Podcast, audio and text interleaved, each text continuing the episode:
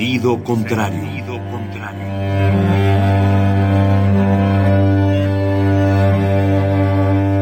El Museo Universitario del Chopo presenta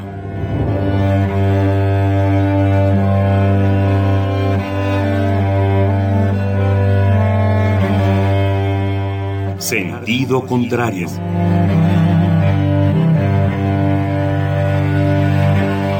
Una emisión de Marcelino Perelló. Producida para Radio UNAM, con la participación de Javier Platas.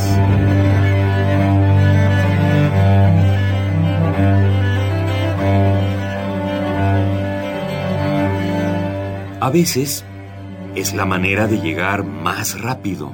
A veces. A veces es la única manera de llegar. A menudo es la manera de no llegar. Y pese a todo, casi siempre es lo único que tiene sentido.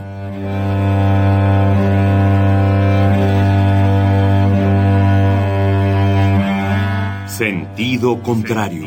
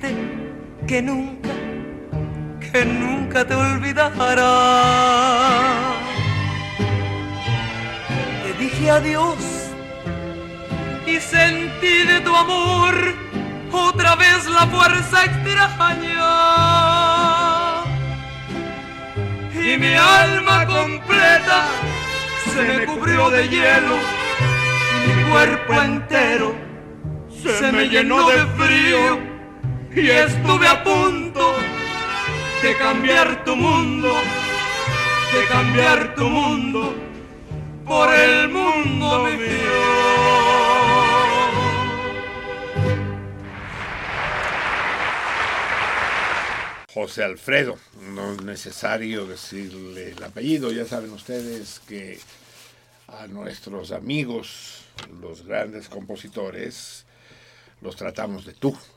Y José Alfredo es uno de ellos. Aunque aquí entre nosotros, déjenme empezar eh, expresando ciertos titubeos. Supongo que siempre ha pasado a lo largo de la historia de la música. Ahorita le preguntaremos a Platas. ¿Los fusiles han existido? ¿Se ha, ha habido compositores que se han atribuido música que finalmente no es suya? Y si esto ha sucedido, ha sido conocido, porque lo que puede suceder es que no, no salga a la luz pública nunca, pues. Yo recuerdo, Javier, tú también lo recordarás, hace 15 años cuando empezamos esta caminata, eh, todavía se atribuía la Sinfonía de los Juguetes a Haydn. Y fue prácticamente entonces que se descubrió que en realidad el compositor era Leopold Mozart, el padre de Wolfgang Amadeus. Pero en fin, ahí probablemente no se trató de un fusil, ¿no? sino de una confusión. Mira, por un lado, hay temas, por ejemplo, el tema de la folía, que es un tema muy, muy antiguo, incluso se desconoce quién lo utilizó por primera vez o quién lo compuso, y que compositores a lo largo de la historia lo han utilizado dándole diversas, diversos tratamientos y variaciones. Eso por un lado. Por otro lado, eh, la idea del fusil yo creo que no, no existía, por lo menos en tiempos de Bach no existía como, como tal, sino que lo que hacían era hacerle un homenaje a un compositor, tomando música de aquel y haciéndole un arreglo, una, una extensión, qué sé yo. Por ejemplo, el concierto para cuatro violines de Vivaldi, Bach hizo un arreglo para cuatro clavecines y es exactamente la misma música. Eh, Bach eh, hace homenaje a Vivaldi en varias piezas que transcribe para órgano, pero también de otros compositores, de Locatelli, de Nardini.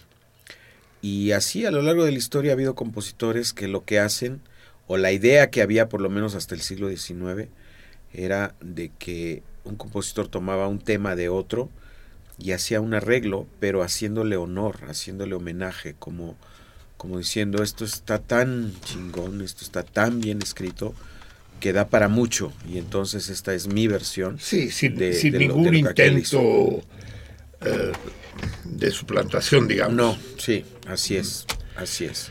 Eh, en, en, el arte contemporáneo, tanto en la literatura como en la música, eh, al menos en la música popular, pues, es un fenómeno harto conocido. Aquí tratamos muy directamente el caso de nuestro querido amigo desde entonces, Teófilo Huerta, que escribió aquel cuento que no recuerdo cómo se llamaba, acerca del, del pueblo en el que la muerte desaparecía, ya no se moría nadie, y que después se fusiló al pie de la letra el, el gran, el ínclito, el siempre elogiado José Saramago, convirtiéndolo en novela, pero calcando párrafos enteros, ni siquiera se tomó la molestia de quitar una coma o, ponérsela.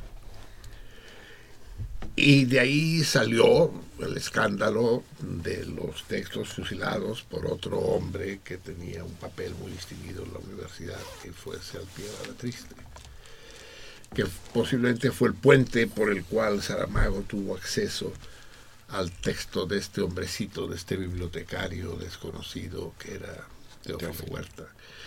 Pero ese hombrecito, chiquito, tímido, eh, modesto, había tenido la precaución, horror, de registrar sus textos ante la Comisión de Derechos de Autor. De manera que el plagio quedó evidente. Y ese día Saramago murió por segunda vez. El que quería que la muerte no existiera, él murió dos veces, para todos los que supimos esa historia. Saramago pierde toda credibilidad, toda su obra, no solo esa, toda. Es decir, en fin. A ver, entendámonos, todos, como dice, como dice Javier, nadie es original, todos retomamos lo que hemos vivido, ¿no? lo que se nos ha pasado por enfrente, y lo trabajamos de alguna manera y lo... lo Regurgitamos. Exactamente. O lo cagamos. En fin, por algún lado sale. Y, y hay una especie de repetición permanente, no solo en el arte, sino en el pensamiento. Y... De acuerdo. Pero hay casos flagrantes. Uno de estos casos flagrantes es eh, José Alfredo Jiménez, porque no hay coherencia en su obra musical. Hay canciones absolutamente disímbolas que no tienen nada que ver. Hay, hay unas absolutamente notabilísimas eh, y otras muy malas. Esta que acabamos de escuchar, Las ciudades, es una canción muy extraña, con un texto muy distinto a los suyos. Es, eh, es casi surrealista, diría yo, ¿no? Y estuve a punto de cambiar tu mundo por el mundo mío. Qué frase más extraña. Si hubiera dicho, estuve a punto de cambiar mi mundo por el mundo tuyo, ¿no? Estuve a punto de seguirte. Pero no, estuve a punto de retenerte, digamos. Es, es todo, todo es muy extraño. Las ciudades destruyen las costumbres. Eh, dices, ay Dios, ¿no? ¿no? No es que esté mal, es que es oscuro, que es hermético, que es que no se parece al, camino de Guanajuato, caminos de Guanajuato, ¿no? No, donde todo es transparente, neta. Y además, hay, pero sin embargo es una canción bellísima, por eso la escogí para, para celebrar el nonagésimo aniversario de su nacimiento las ciudades, interpretado nada menos que por Lucha Villa, que fue una cantante extraordinaria, la mejor cantante de ranchero en México después de Lucha Reyes. Y digo después por no, no parecer iconoclasta. Lucha Villa tuvo la desgracia de no morirse a tiempo, cosa que Lucha Reyes hizo.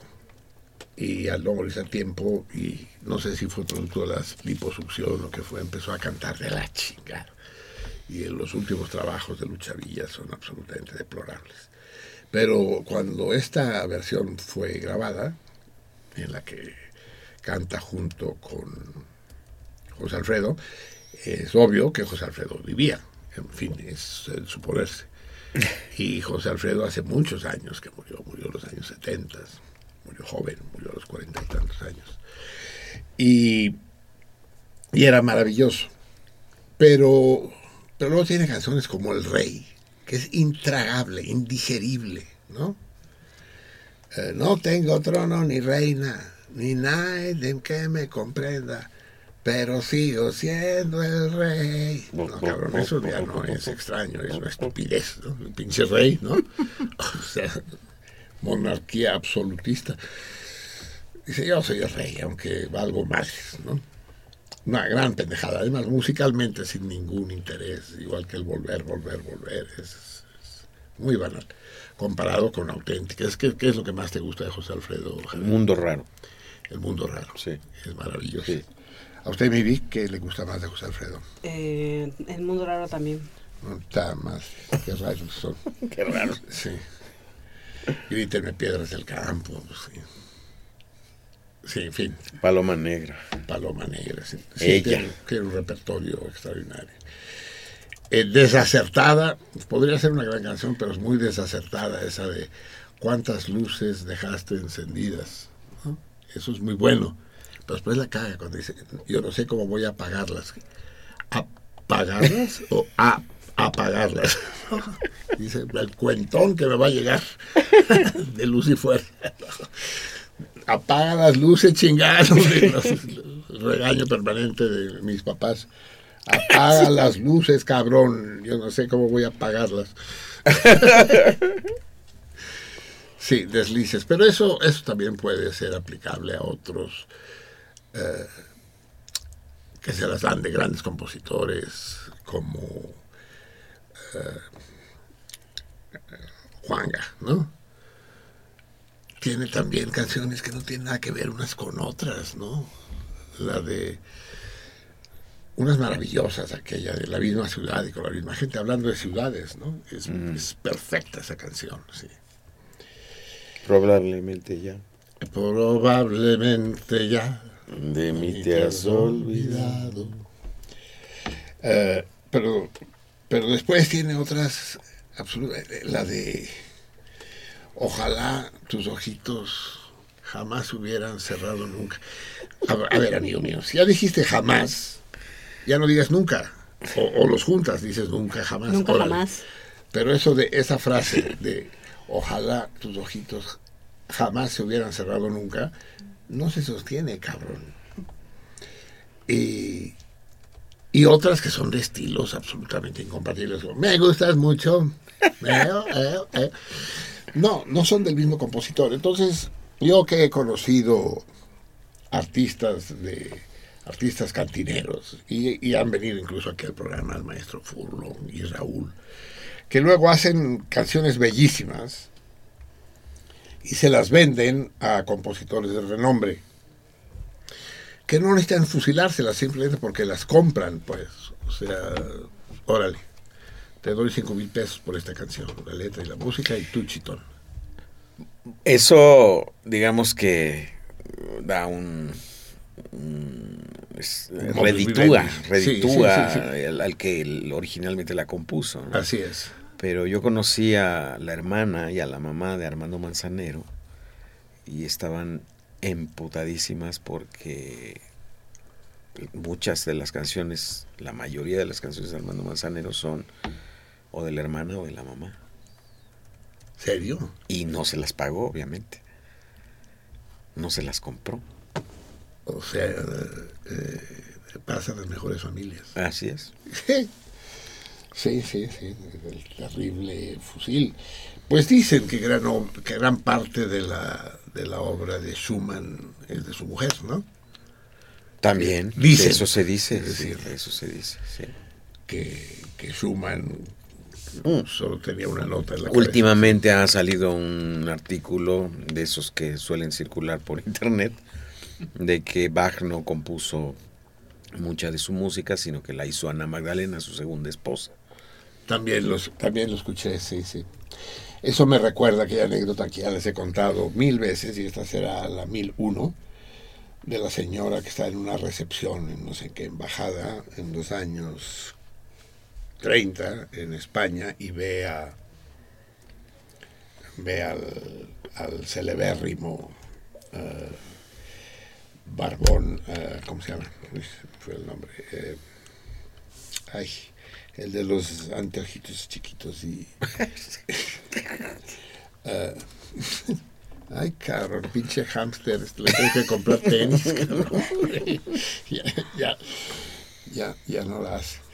Bueno, ahorita recordaré el nombre, espérense que mis neuronas Conecten. se, se van conectando poco a poco. Del Valle Inclán, eso es. Valle Inclán. Ya ven, tampoco son tan lentas. Lo que pasa es que son seguras, no quieren dar un paso en falso. Es que, Ramón del Valle. es que tienen planta de diésel. Exacto, tienen planta de emergencia. Y se- sí, y la, la se surten en el mismo lugar que, que, que Radio UNAM. El caso es que dice, mira, ese de ahí, el alto de la barriga, no es don Ramón, Eugenia. Y dice, sí, Matilde, es don Ramón. Yo lo quiero conocer, yo, presenta, no, pues no lo conozco. Lo tengo que conocer, lo tengo que conocer. Dice, pues ve y conócelo, mujer. Dice, ¿pero qué le digo? No sé, lo primero que se te ocurra, salúdalo, felicítalo. Ay, Dios mío, qué vergüenza. Y se acerca y le toca el hombro así. Don Ramón, dígame, señora mía. Disculpe usted que lo inoportune, don Ramón, pero serán solo unos segundos. Dígame, dígame, soy todo oídos. Es que solo usted puede sacarme de una duda que me atormenta desde hace años, don Ramón. Dígame, ¿usted cree que es cierto aquel rumor que circula según el cual no habría sido Homero el autor de la Odisea? ¿Qué cree usted?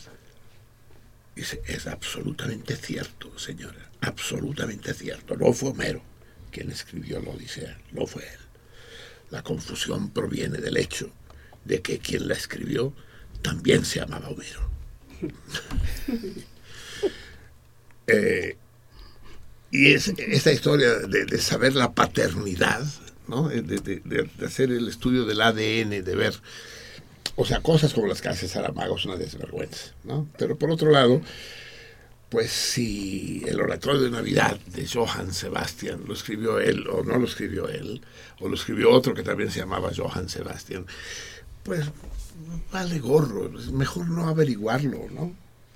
No, nunca se me ocurriría, nunca en mi vida, hacerme un test de ADN para saber si, si mi hija fue engendrada por uno de mis espermatozoides o fue un pinche polizón que, que fecundó el óvulo de la mamá de, de- de Aina. Nunca se me ocurriría, pues. Aina es mi hija. Independientemente. ¿Qué tiene que ver, pues? O sea, el- el- la paternidad no es un no es un hecho fisiológico, ni la paternidad de las personas ni de las obras, ¿no? Sino es eh, la paternidad, para acabar con una frase célebre, porque ya se nos está acabando el día, la paternidad es de quien la asume, de quien la, La ejerce. de quien la ejerce. Eso me gusta más. Acabaste de redondear mi idea. ¡Ey, salmones! ¿Están ahí? Toc, toc, toc. Aquel güey que toca el timbre. Y desde adentro se una voz, dice, no hay nadie. Y contesta el de afuera, ah, menos mal que no vine. Espero que estén ahí, salmones, porque nosotros estamos aquí. A mi izquierda, como siempre, la MIDI. Hola, buenas noches. a, a- arriba a mi izquierda, como el doctor Iku, arriba a mi izquierda, Aquí tenemos una dama, doctor. la laberíntica. Buenas noches. Hoy tenemos un invitado de gala en sentido contrario, uno de los salmones insignes, salmón y tuitero, que desde hace, desde hace años nos sigue, pero no, no se había dignado venir a vernos al estudio. Sí vino al, al- Al aniversario. Yo lo conocí en el cumpleaños de David, ¿te acuerdas? En, el, en, el- en el León de Oro. ¿no? Inolvidable, Marcelino. Así es. Y, y hoy vino, pero ¿sabes por qué vino el pinche Oscar Bell? ¿Por qué? Porque se ganó un lote de libros. Ah. y, y como la semana pasada, la pinche Anabel llegó y dice, y los vengo a visitar y, ah, y de paso, por- por- de paso, yo gané el tonito de la catedral inacabada y, y me gustaría así. Así viene el Oscar Bell. De paso, digo, Saludos a Anabel, por cierto. Sa- Saludos a la gran Anabel, sí. Y, y es un placer, un gran placer tener a Oscar Bell aquí. Eh, espero que, que tus visitas sean lo más frecuentes posibles, querido Oscar Bell. Oh, muchas gracias, Marcelino. Es un honor, es un privilegio estar aquí. Estaría- todo color. Eh, es- Todo color. espe- espero que además sea un placer. Desde Así luego. es. En todo caso, el placer es nuestro. Y a la derecha, aquí, abajo a la derecha, Abajo. el gran Tolole- Tololoche Master, el gran Xavier Argent. Estoy desolado, Marcelino. Des- ¿por qué estás en la Desolado. sombra? Voy a ¿Qué tener pasó? que sacar el, el INE. Voy a tener que Ay, inscribirme. no mames. ¿Y, y yo también? No sé si tú, pero yo, Yo no trabajo quiero. en la OLIN y este y ahora los recibos van a ser en línea, pero para inscribirse hay que poner un número que viene atrás de la credencial del lector. Entonces, a huevo tengo que sacar la credencial del lector o si no nunca voy a ver los recibos. La ¿El lana, pasaporte ya no sirve? El pasaporte no sirve. El pendejo que hizo la plataforma esa puso que hay que poner el número ese. No otra cosa. No el pasaporte, no la licencia, no el acta de nacimiento. Putísima, putísima, putísima madre. Es Y que- me lleva la chingada. Sí, sí. Es, eso es, eh, eso es una de las grandes conquistas de la, de la, de la Revolución Mexicana, el hecho de que está prohibido, prohibido todos documentos de identidad. Así lo dice el artículo 11, creo. Si me lo checan, lo agradeceré, de la Constitución Política Mexicana. Todo hombre, ni siquiera todo ciudadano, todo hombre, las mujeres no, todo hombre tiene el derecho a entrar y salir del territorio y circular por él sin necesidad de eh, Cartilla de identidad. carta de identidad, certificado de no sé qué, alguno. Sí. Y ahora nos están enjaretando la, la, la, la pinche. El güey que llega dice: Vengo a sacar mi credencial del INE, señorita. Dice, pero, pero se equivoca, joven, aquí es un hospital. Sí, es que la traigo metida en el culo. Es, es- es una larga historia. Es- Osiris Dixit. Vamos a platicar mucho de, de Osiris. Sí, es una, es una enorme estupidez, pero además pone de manifiesto lo que vale la ley. En México, según la Constitución, es obligatorio votar. Es obligatorio.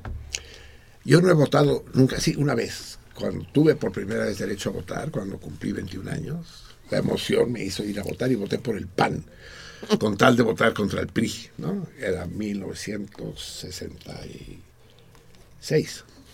Llamado voto útil. Exacto, sí, sí, ya sabrás tú qué tan útil fue. Eh, el caso, nunca he ejercido el derecho a voto, de manera que soy un delincuente.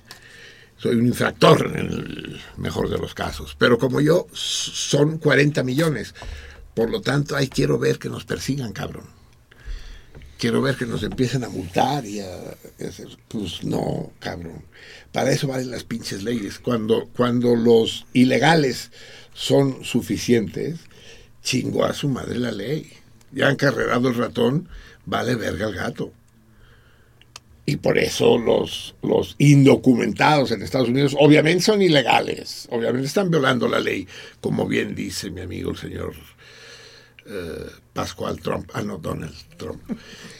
Obviamente son ilegales, pero pues son muchos cabrones. No, no puedes más que hacerte la vista gorda y lo mismo con los que no votamos. En fin, eh, José Alfredo, no te fijes, cabrón. Si te fusilaste canciones, la mayoría te las fusilaste bien, cabrón. Eres todo un fusilero de bengala. La- Lo mismo, Agustín Lara, ¿no? Que se fusiló el remero, ¿no? Con mi garrocha en la mano, remando, remando, les vengo a cantar. Acuérdate de Acapulco, María bonita, María del alma. Fusil, fusil. Y, y, y el tal, ¿cómo se llama? El compositor del remero, el gran, ese sí es uno de los grandes compositores. Chin, también se me fue, ha de andar con Valle Inclán. A ver, Maciosare, no esté chingando. Pasa.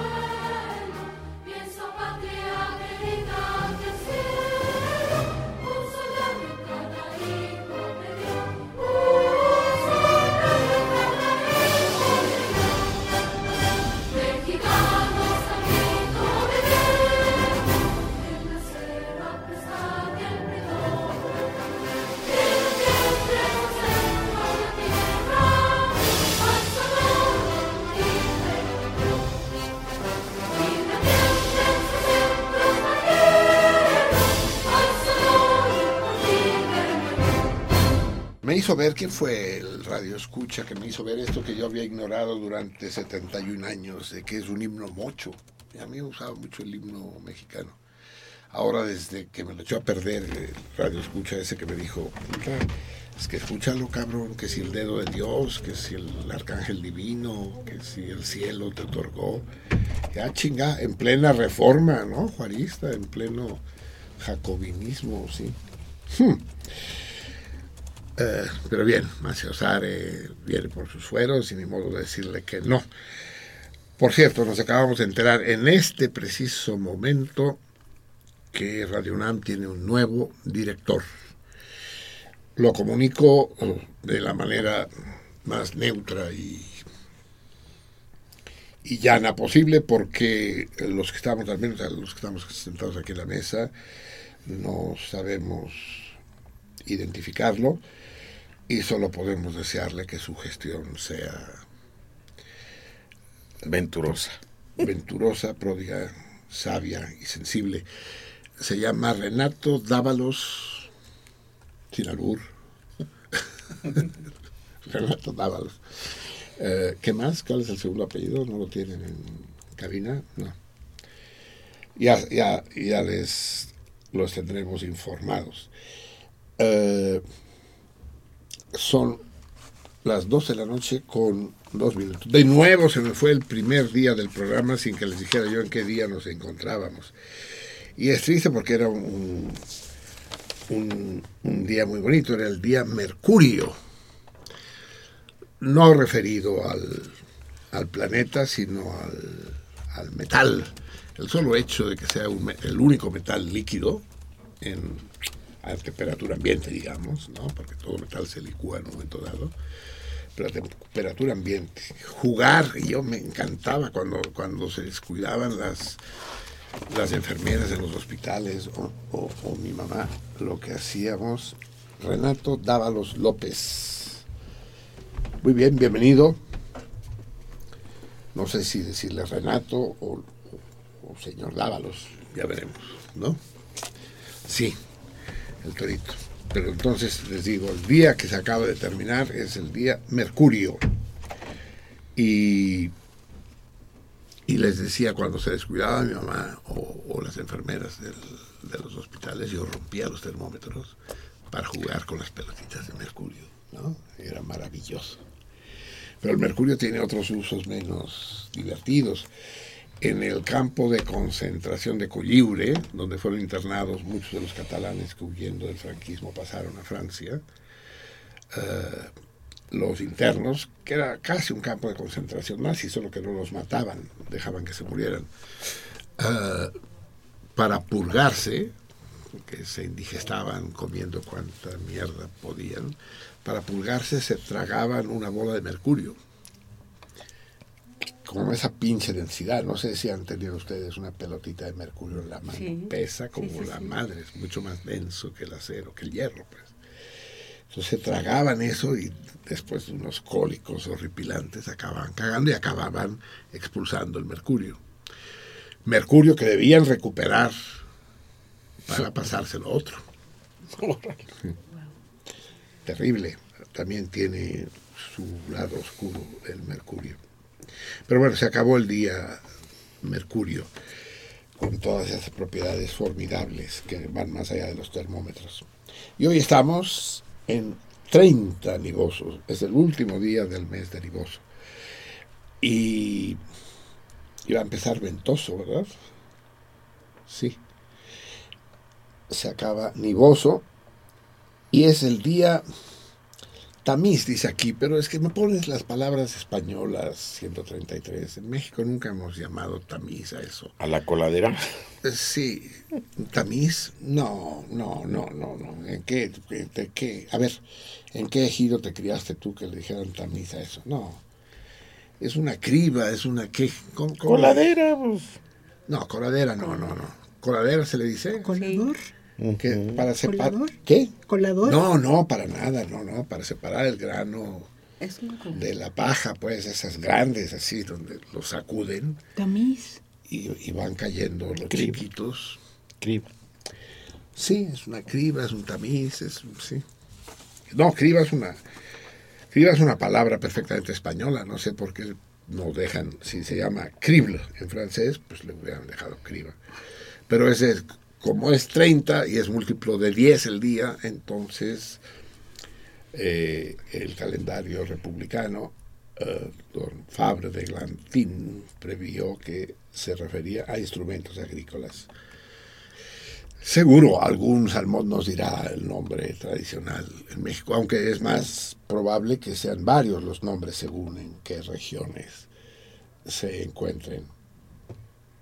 Bien, amigos míos, vamos a plantear el torito del día de hoy, antes de que se nos haga más tarde el, día de ayer y el día de hoy, de esta dupla Mercurio-Tamiz.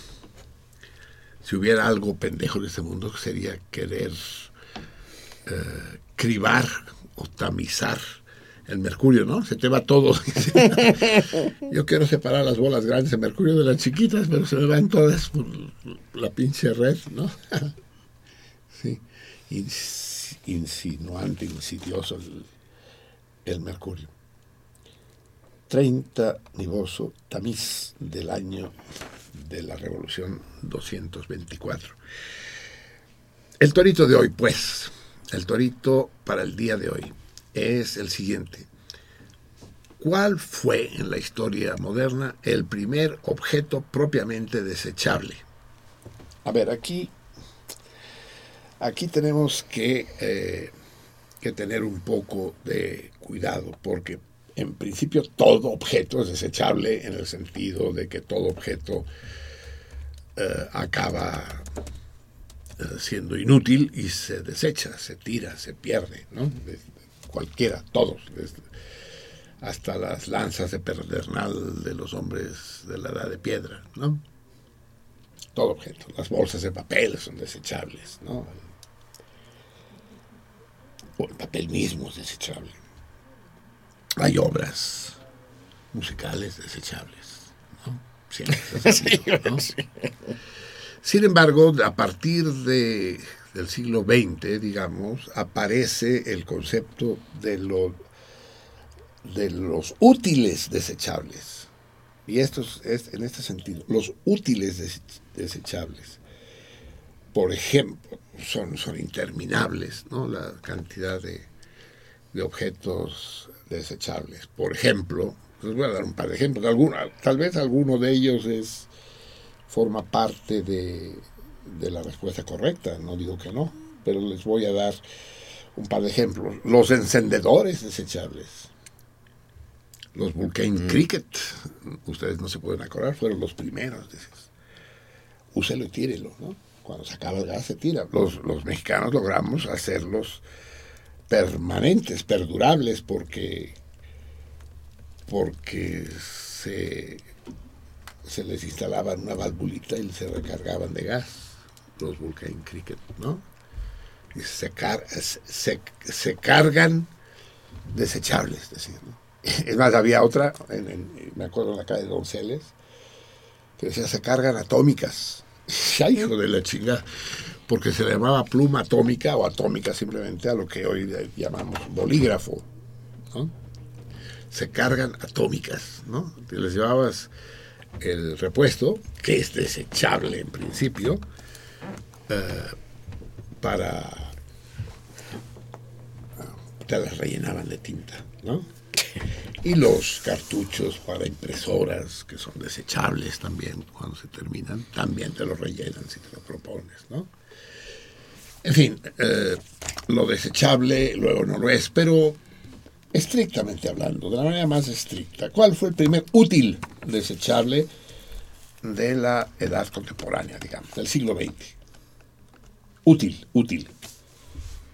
Ya les di ejemplos de útiles, los encendedores, los Kleenex, las atómicas, los, los repuestos de pluma, desechables.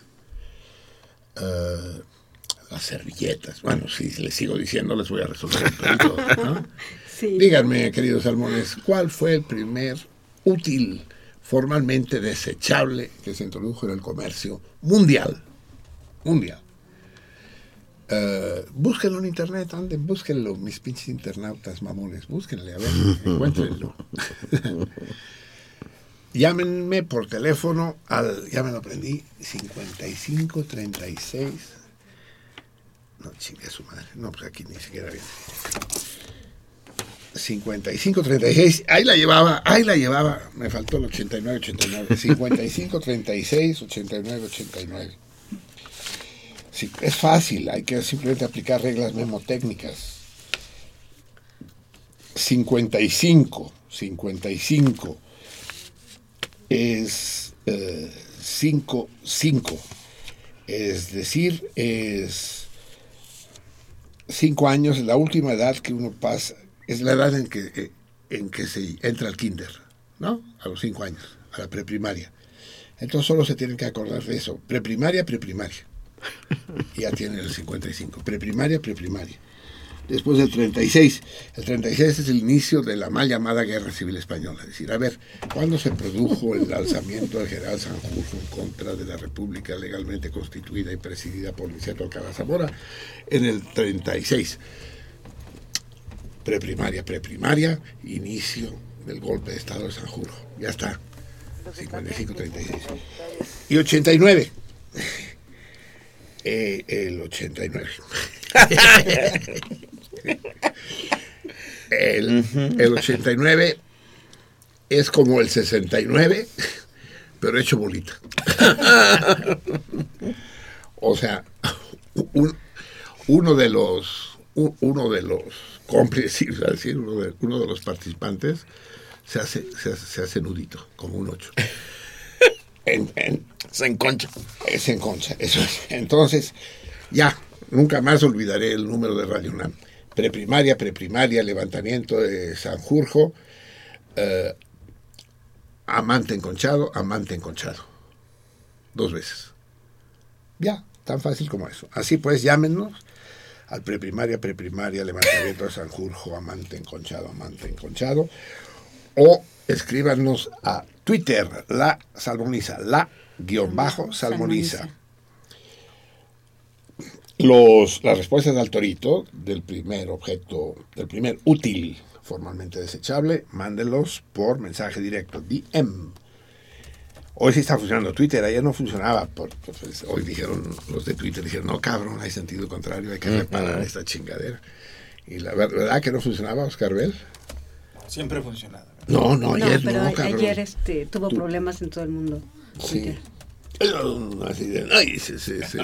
Es que el Oscar Bell es un tuitero de primera, de, eh, de, Rice. O bien a Facebook, donde los va a atender la dulce, laberíntica. También la salmoniza, solo que sin guion. La espacio salmoniza. Y también ahí la respuesta al torito, mándenlas de manera clandestina, mediante inbox, un mensaje privado para que no se los fusilen y les ganen el premio, que hoy es un premio especial. Hoy inauguramos Padrino.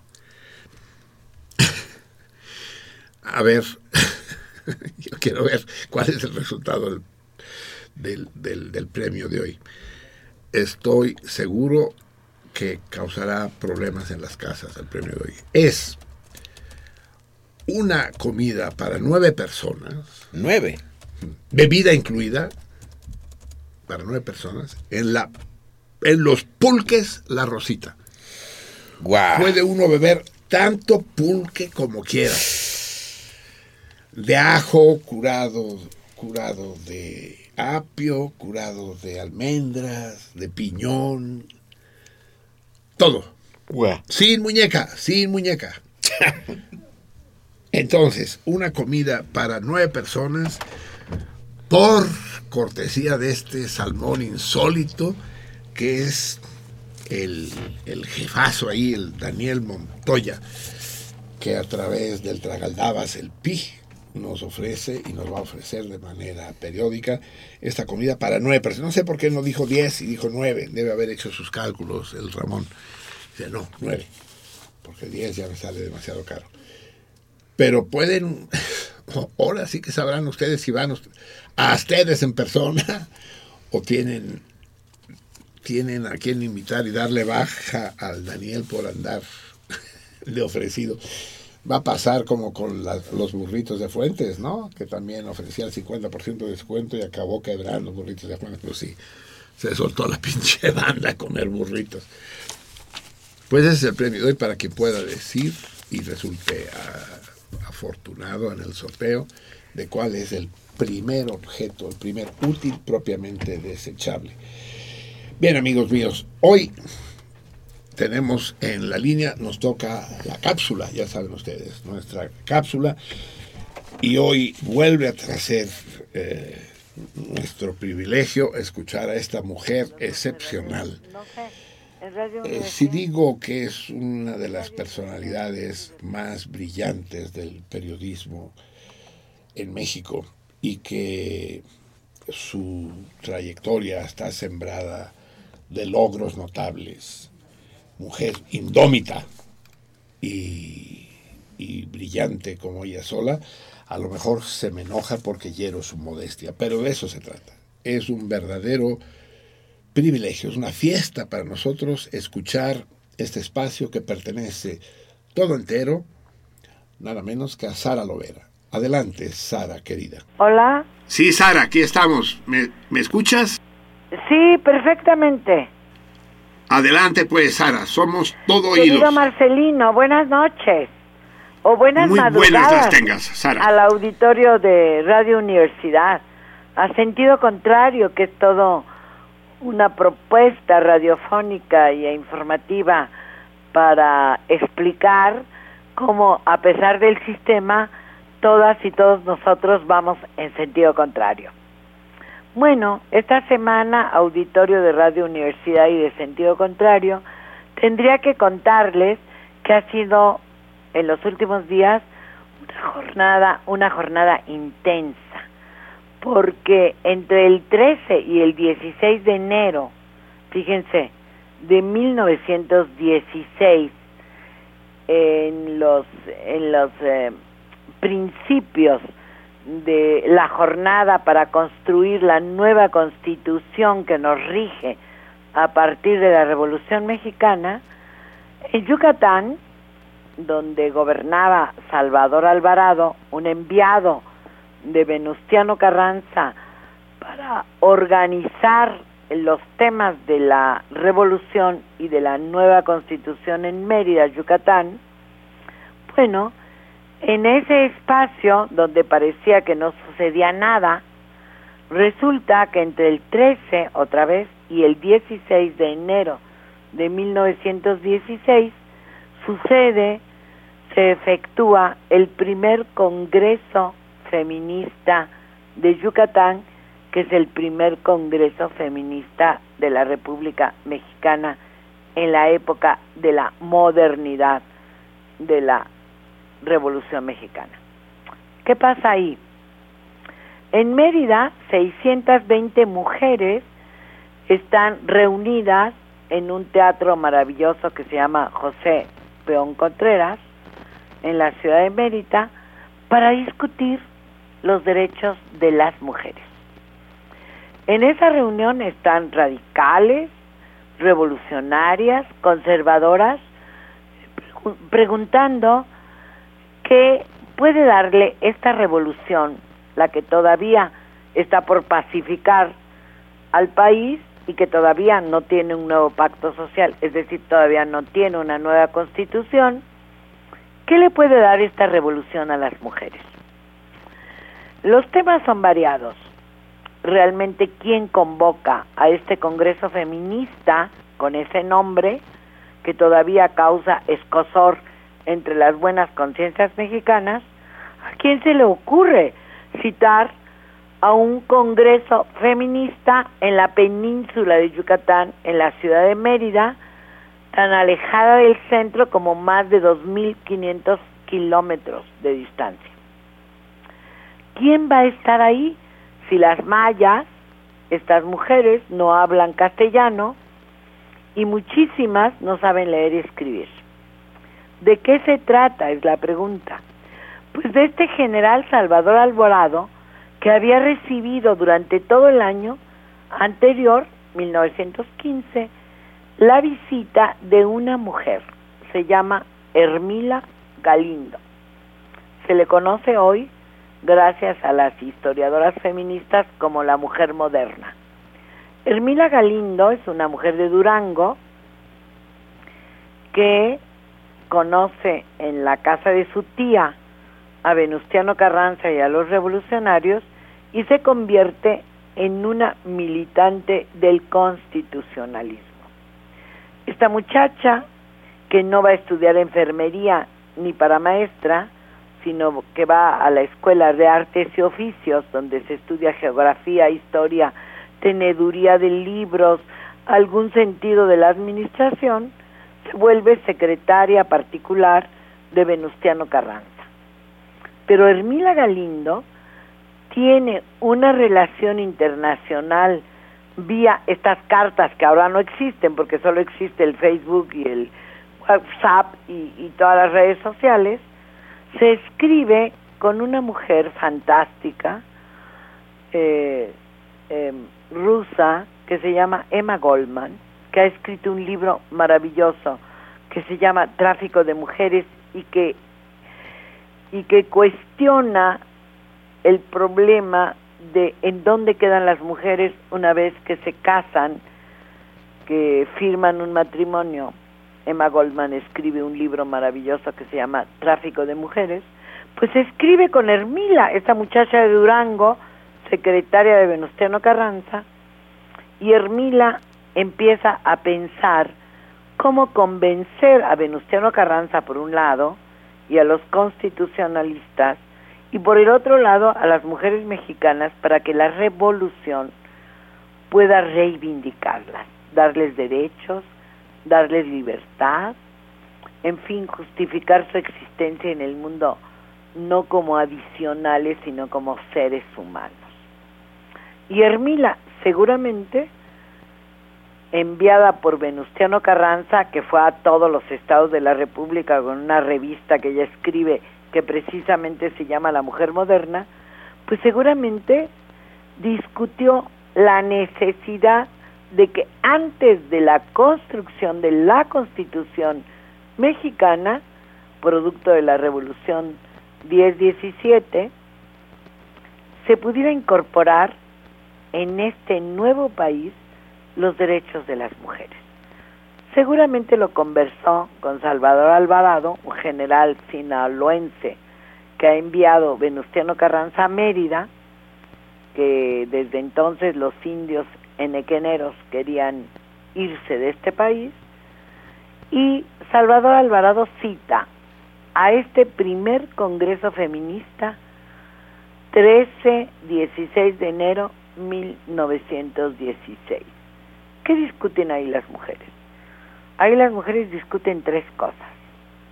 La primera, la necesidad de que las mujeres vayan a la escuela, sean capaces de acceder al conocimiento. Segundo, que estas mujeres puedan acceder a los derechos más elementales, transitar, tener servicios médicos, aprender la cosa pública, los servicios de la administración. Y una tercera cosa fundamental, esencial, tener derecho a su propio cuerpo, decidir sobre su cuerpo. Ustedes, mexicanos y mexicanas, escuchas de Radio Universidad, pueden imaginar qué significaba en 1916 hablar de la libertad del cuerpo de las mujeres y de su libre opción sexual. Impresionante. Las yucatecas han puesto en la mesa de la discusión de este primer congreso algunos de estos temas. En lo que no se ponen de acuerdo es si deben luchar por el derecho al voto y si tendrían que estar en la cosa pública. Eso no sucede más que unos meses después, en noviembre de 1916, en el segundo Congreso Feminista, que también sucede en Mérida, donde finalmente radicales, conservadoras, revolucionarias se ponen de acuerdo para pedir el voto ciudadano. Pero mientras tanto, en estos días de enero, muchísimas mayas acuden a este Congreso. ¿Cuál es la dificultad? Que el Congreso ha convocado y ha dicho, solo pueden participar aquellas mujeres que sepan leer y escribir. Por lo tanto, el mito que señala que estuvo ahí Elvia Carrillo Puerto no fue cierto. Elvia no estuvo en este primer congreso, pero tampoco estuvo la promotora del congreso que es Hermila Galindo. Porque Hermila Galindo, en las pláticas con Salvador Alvarado, como le he contado, Marcelino, auditorio de Radio Universidad, Hermila era una mujer moderna y estaba planteando algunas cuestiones que todavía hoy nos causan escosor, nos sonrojan, nos impide seguir hablando.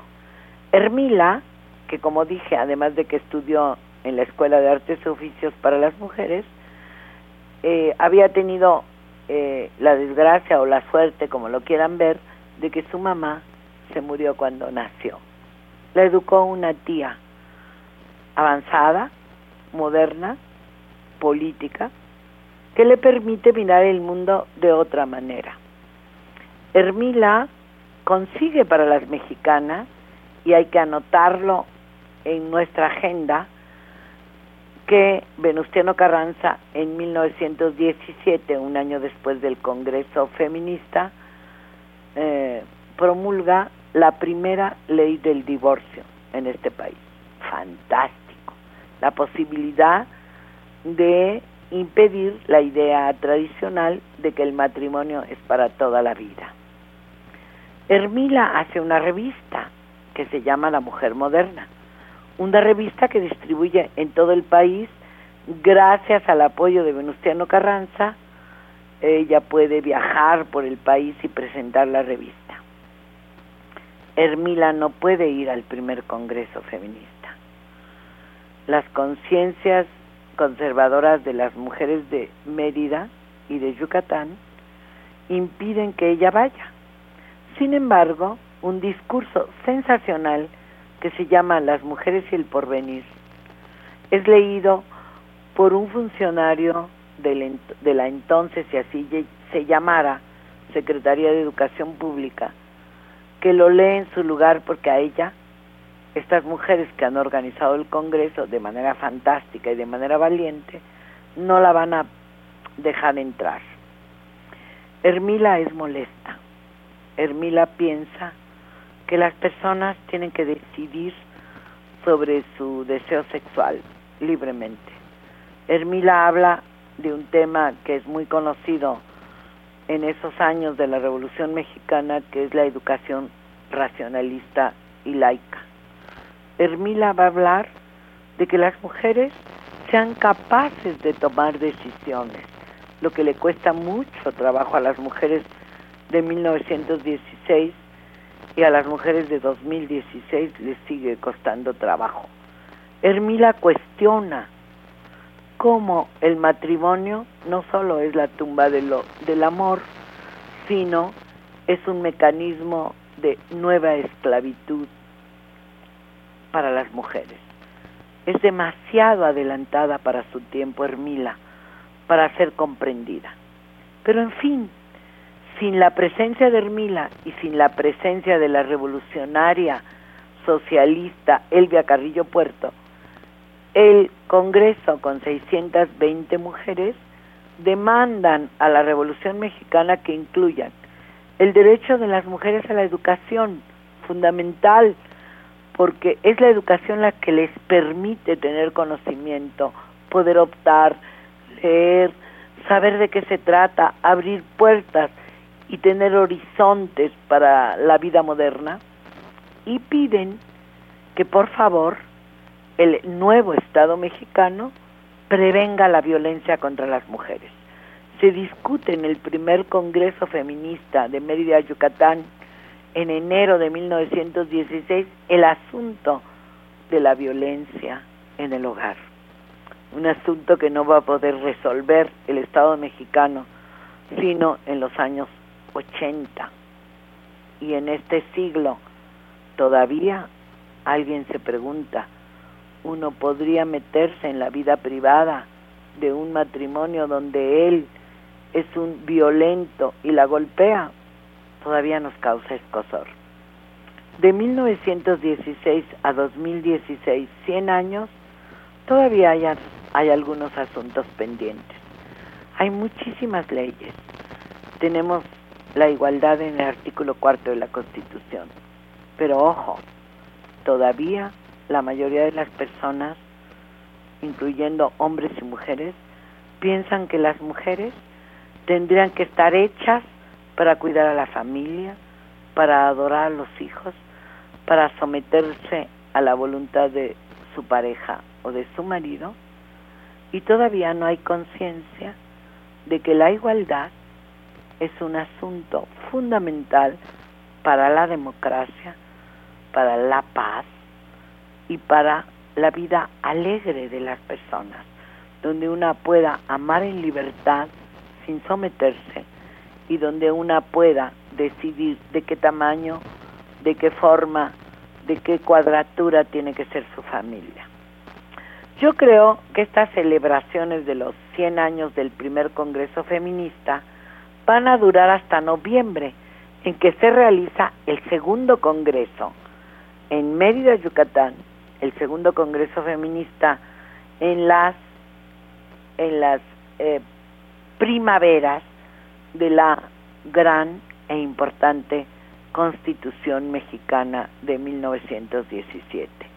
A Hermila se la conoce como la primera congresista mexicana, porque después del Congreso y en 17 va a discutir con los constituyentes la urgente necesidad de que las mujeres tengan derecho a votar y a ser elegidas. Por supuesto no la escuchan. Ella se presenta de todas maneras como candidata al quinto distrito del Distrito Federal en 1918. Por supuesto que no puede andar en eso. No solo, no solo ganó las elecciones, sino que además el comité electoral de aquellos tiempos la rechaza. Hermila va a ser tan moderna que es la primera mujer en pedir rendición de cuentas. Persigue al diputado que gana el quinto distrito y le escribe cartas todo el tiempo en aquel periódico antirrevolucionario mexicano llamado Excelsior. Y hay una cosa magnífica de cómo alega. Pero claro, Hermila es la primera víctima de los ismos y del dogmatismo. Una vez asesinado Venustiano Carranza en 1920, ella es eliminada del panorama político. Muere muchos años después. Hermila se dedica a la pintura, a su hija, la única que tuvo, y a escribir cada vez que hay un avance para las mujeres en los sucesivos gobiernos hasta 1953, escribe a los presidentes para felicitarlos porque nos dieron el voto municipal en 1947, porque nos dieron el voto universal en 1953, porque se hace un estatuto en relación con la OIT para que las mujeres puedan trabajar y decidir su profesión. Y Hermila tiene, sus familiares, un acervo interesante de lo que ella escribió. Quizá un propósito de estos días sea leerla, recuperarla y publicar todos sus escritos, los de Hermila Galindo, que tiene su familia y que las mexicanas y los mexicanos todavía no conocemos. Mi querido Marcelino, muchísimas gracias por compartir contigo este espacio en Radio Universidad. Hasta la próxima.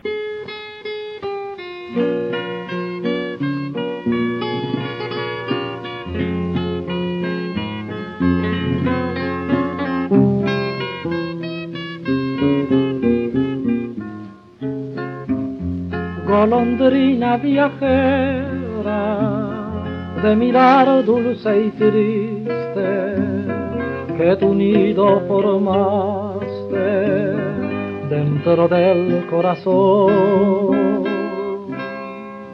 Di, ¿por qué me has amado si tan pronto te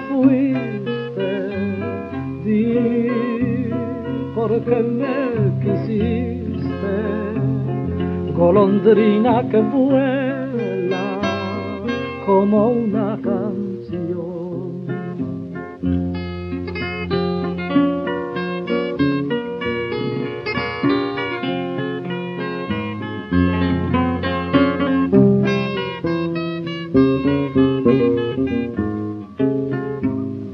Golondrina viajera, de mirar dulce y triste que tu nido formaste dentro del corazón.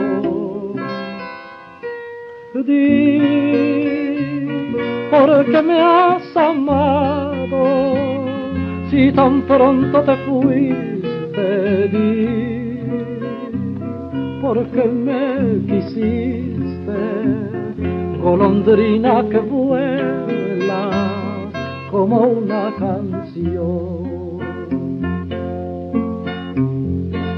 Mi tristeza es profunda, mi dolor es callado, recordando tus besos que me hicieron soñar. Nadie sabe, tu ausencia llorado con la dulce esperanza de que habrás de tornar. Golondrina viajera yo te habré de esperar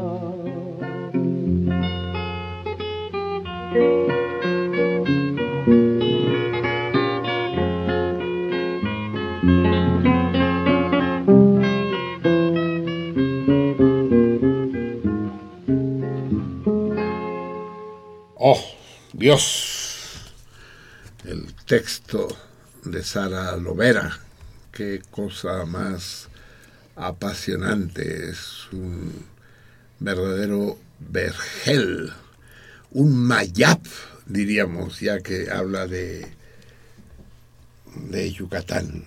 Un- una jungla con todos sus recovecos, el papel de la mujer y de cómo Yucatán, esa región centrífuga de México, allá perdida en el extremo oriental, eh, que efectivamente, como la propia Sara nos dijo, pues tuvo pretensiones de ser un Estado independiente muy serias. Ya hemos hablado aquí de Carrillo Puerto, ella habló de los enequeneros, de los indios enequeneros porque la cultura maya está mucho más acendrada que la náhuatl aquí en el centro de la República. Y porque, pues sí, son otro rollo. Tan centrífugo era Yucatán que en cuanto pudieron les mocharon el estado y les inventaron los estados de Quintana Roo y Campeche para quitarles cualquier frontera exterior, para que no tuvieran las tentaciones que tuvieran, por ejemplo, los guatemaltecos, incluso los chapanecos, de irse, o los tamaul, o los neolen- neoleonenses, habría que buscar otro término para los neoleonenses. sí. Eh, a, a Tamaulipas, ya lo saben ustedes, ¿no? Le construyeron ese, ese apéndice, esa tripa, que es el brazo de Juárez, así se llamó, para quitar toda frontera de Nuevo León con Estados Unidos. Hay un pedacito de, de- frontera, ¿no? Pero por, el, por el que no pasa un hombre, o sea, pasa si se pone de lado, pues. No hay ninguna ciudad importante ahí, porque todas las ciudades Nuevo Laredo, Reynosa, todos están en Tamaulipas, presuntamente. Y es que efectivamente la cultura yucateca es otra cosa y el debate sobre su mexicanidad y sobre su aportación a la cultura mexicana es un debate difícil, pero fértil, como nos lo hizo ver Sara Lovera en su aspecto de, la discusión sobre el feminismo.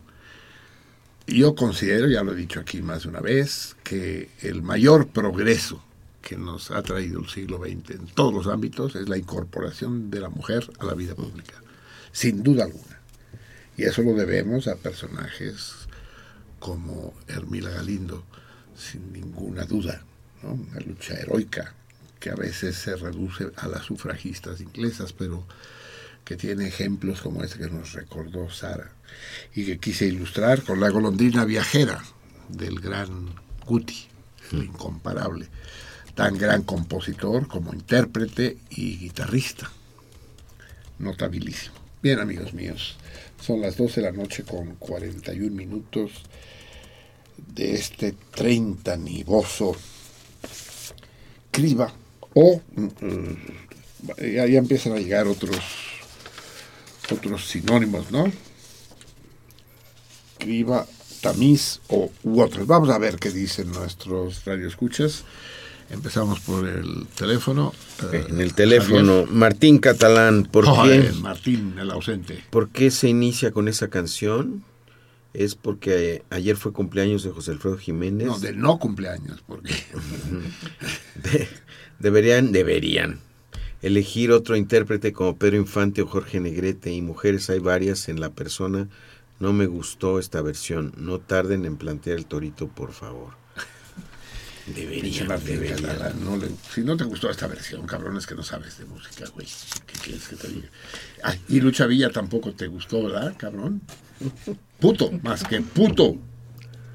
Lupe, como siempre, estoy muy al pendiente de mis salmones y a los que más quiero, que son Juan Manuel, Arián, también a Javier, y para el salmón mayor, como siempre, todos mis, mi amor y besos para todos. Ya me andaba yo quedando fuera, ya empecé. El orden es importante, la Lupe no da paso sin guarache. Everardo López, señor Pereyó, ¿qué información interesante me podría dar acerca de los factores gachupines Javier Barbemi? Sergi- Directores, no factores. Aquí dice factores. Eh, Actores. O actores. Sergi López, especialistas en papeles de villanos. Actores. son actores, sí. Bardem es un gran actor. Él sí catalán, él sí español, digo, ¿no? Ha hecho papeles magníficos, Bardem. Hijo de un gran director. Eh, no me acuerdo cómo se llamaba su padre, pero el, el director de Bienvenido Mr. Marshall, por ejemplo. Magnífico. Él es Javier Bardem y el padre José Luis, tal vez, no me acuerdo. Sí, grandes, grandes actores los dos. Pero no me digas que Sergi López es gachupín, porque no nos vamos a entender, querido amigo. No, Sergi López es catalán, eh, catalán de pura cepa. Abduladi Rodríguez, en el, Ya llegó el ISIS. en el programa El de Año Nuevo. ISIS, ya que hablamos de que llegó el ISIS. Un gran beso y un gran abrazo para Isis, mi nueva sobrina. Mm, con el que pasamos un fin de semana espléndido y que si no se durmió, porque como buena pariente es huevona, si no se durmió nos está escuchando la ISIS en el norte de la República, allá por Cuautitlán. ISIS, un beso. Ahorita vamos a hablar de otra ISIS, de una tocaya tuya.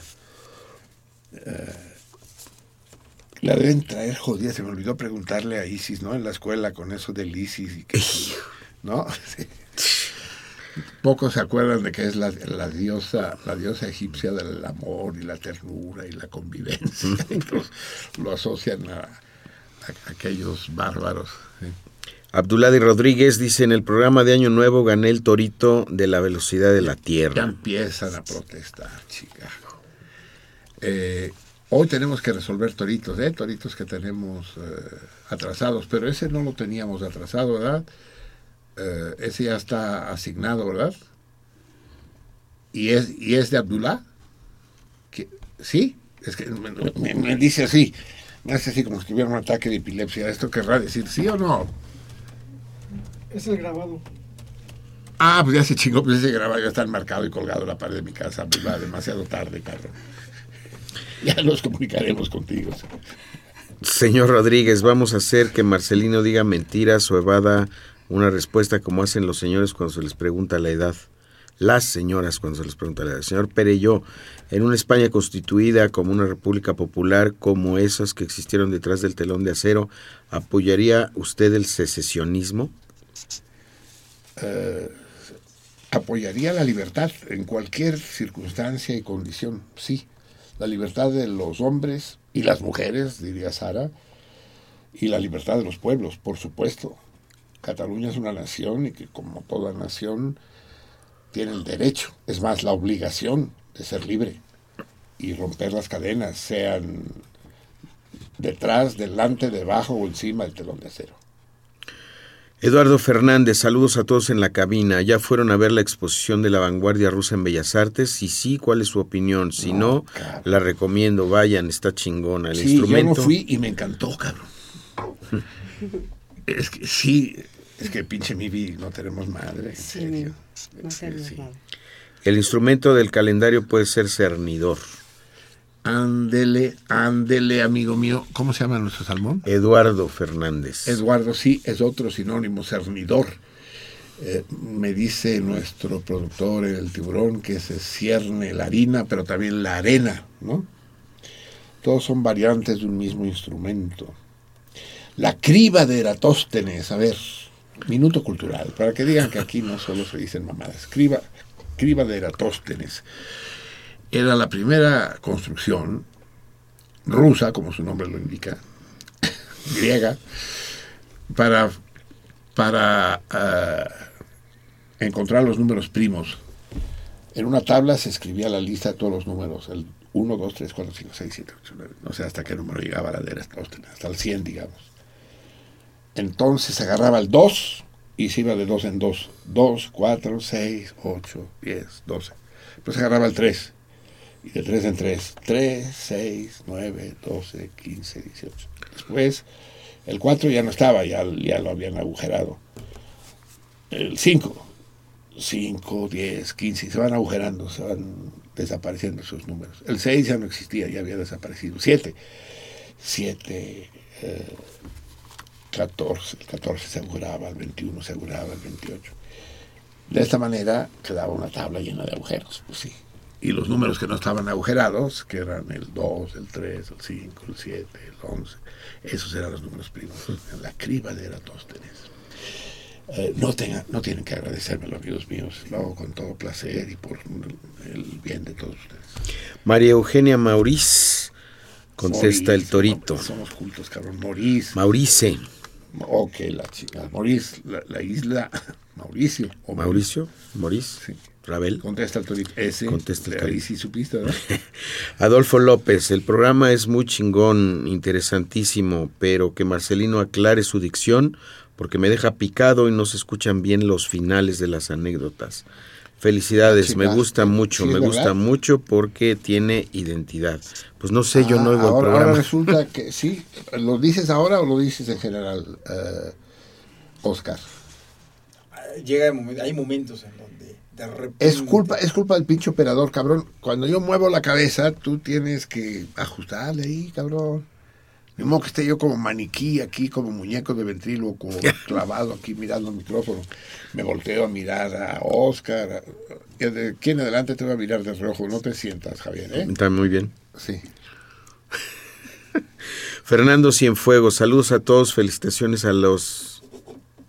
¿Qué? Ah, a la dama que está hablando, pero no dijeron desde dónde habla, se refiere a Sara Lovera. De la colonia Narvarte habla. En fin, tiene varias casas la Sara Lovera. No, tiene, tiene dos, pero la buena, padrísima, ya les dije que uno de los premios que vamos a dar es una visita guiada a la casa de Sara Lovera. Es un departamento en un edificio viejo de la Narvarte, sobre el Doctor Berti, si no me equivoco. Y entrar ahí es entrar a un mundo mágico, así de alucinante, alucinante. Leticia Méndez Nava, saludos a los salmones, me parece muy bueno el tema de Hermila Galindo, felicidades, contesta el torito. La Leti, nuestra insignia Leti. Jesús Acevedo, Carmen Aristegui cumplió años el 18 de enero con Sara Lovera, siendo ambos, ella y yo, miembros del PRD en Benito Juárez. Tuve mis diferencias porque me peleo con todo el mundo. Ahora le mando un saludo y un abrazo. No, no, no dijo con quién tuvo diferencias, si con Sara o con O Carmen. Carmen. Ujú. ¿Sí? No, no dice. Es bueno tener diferencias, sobre todo con las mujeres, amigo mío. Aquel que dice, pues en mi país los hombres y las mujeres son, somos iguales. Pues en, en el mío somos distintos y visilleras que a toda madre. Vive la différence. Eh, Vive la diferencia, sí. Eso nos lleva, fíjense cómo se ata una cosa con otra. Estábamos hablando de la pinche obligación que están creando con la credencial del INE de, de sustituir la tarjeta de identidad que está prohibida en México. Y tanto, tanto Laberíntica como Oscar encontraron el artículo 11 al que me refería. Oscar encontró la versión original. ¿La tienes a mano, Oscar? Déjame revisarte. La versión original, eh, la del 17, Sí. se remite a la del 57. Recordemos que la del 57, Eso es, la, la, la, la juarista. Sí. así es. Sí. Y dice el artículo 11, para que vean hasta qué punto es aberrante el- el- la figura del- de, la, de la credencial del INE y del pasaporte. Di, Oscar. Está buscando, está pensando. Es- Está- te está dije que la- es la última vez que invitamos a un, a un salmón mudo. Dice el artículo 11 de la Constitución de 1857. Artículo 11. Todo hombre tiene derecho para entrar y salir de la República, viajar por el territorio y mudar de residencia sin necesidad de carta de seguridad, pasaporte, salvoconducto u otro requisito semejante. El ejercicio de este derecho no perjudica las legítimas facultades de la autoridad judicial o administrativa en los casos de responsabilidad criminal o civil. Más, más claro, el, el agua. El agua perrier. Es decir, lo dice, ningún tipo de documento de ident- identificación. Ni para entrar, ni para salir, ni para circular. Excepto si hay una persecución por haber cometido una infracción, un delito alguno, digamos.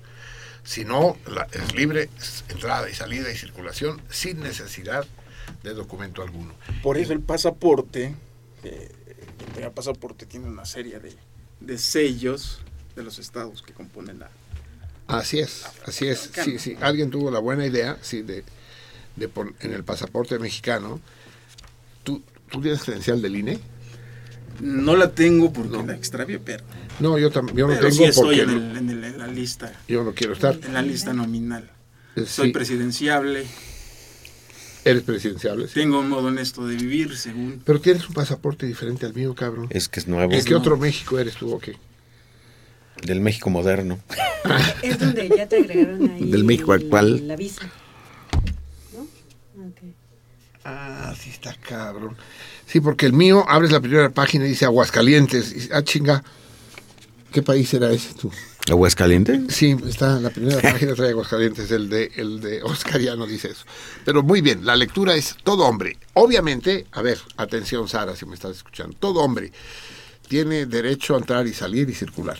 Cuando dice todo hombre, evidentemente se está refiriendo a hombres y mujeres. A mí me parece absurdo eso de que tiene que decir todo hombre y toda mujer. No que estamos luchando por la igualdad. Entonces, ¿por qué se quieren separar? ¿Por qué se quieren distinguir? ¿no? Llama a los bomberos y a las bomberas. No, llama a los bomberos. Llama a la ambulancia y al ambulancio. No, hombre, no. Los géneros gramaticales son géneros gramaticales y eso no tiene nada que ver con el sexo de las personas. El inglés es el que confunde eso cuando habla del género de las personas. En español, las personas no tenemos género. Tenemos sexo. Cuando podemos, ¿verdad, Mimi? Sí. a veces. Eh, sí, pues, eh, la Cámara, la H Cámara de Diputadas y Diputados. No mames, no mames. Eh, ento- entonces ya no, ya no somos del, del- de la especie del Homo sapiens, ahora somos del Homo sapiens y la Femina sapiens, ¿no? No, no, no, no, no, mameyes que son melones, cabrón. Sí, por el amor de Dios. Y como dice, ya lo modificaron, precisamente por eso. ¿Cómo dice la Beníntica? Actualmente dice eh, el artículo 11, toda persona tiene Persona, derecho. persona, Ajá, sí. tiene Pero derecho. fí- fí- fíjense, fíjense cómo, cómo las cosas se transforman, cómo, cómo las lenguas cambian. Persona en, en español quiere decir alguien y en francés person quiere decir nadie. ¿No? De la misma raíz. Sí, toda persona, ya no, hombres no. Tiene persona. derecho para entrar en la República, salir de ella, viajar por su territorio y mudar de residencia sin necesidad de carta de seguridad, pasaporte, salvoconducto u otros requisitos semejantes. O sea, dice lo, esencialmente lo mismo.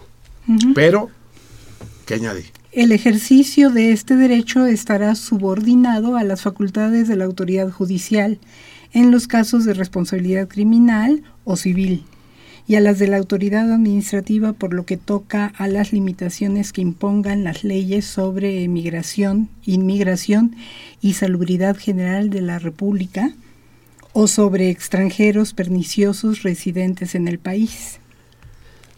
Bueno, le añadieron eso que no, afortunadamente no modifica la esencia, ¿no? Eh, de añadir y añadir y añadir. La constitución gringa cabe en dos páginas. Y mira el país que tienen los putos aquellos. Y la nuestra, eh, pues es una enciclopedia, pues es... Y remendada y parchada y, vuelta. cada vez, no, pero pues, si el remiendo fuera quitarle algo, pero no le quita, No, no, no, le le sabe pone. quitar. El que, hay, que tienen que quitar es el último puto artículo, el 135 creo que es, el último que dice... 136. Dice, eh, es, es, esta constitución es de obediencia obligatoria. Como quien dice, es ilegal violar la ley. dice, aunque sea derogada, seguirá siendo obligatoria. Así dice el artículo, ¿qué? ¿135? Bueno, ahorita lo- 136. Se pintan casas a domicilio. Al- algo, algo, algo de ese estilo. A ver, Isis eh, y Sara, hablando del problema de la feminidad y del feminismo. Cuando el feminismo se opone, se enfrenta a la feminidad, entramos en problemas. ¿eh? Eh, yo soy feminista mientras eso no combata la feminidad es decir, la condición de mujer, porque me gustan las viejas chinga.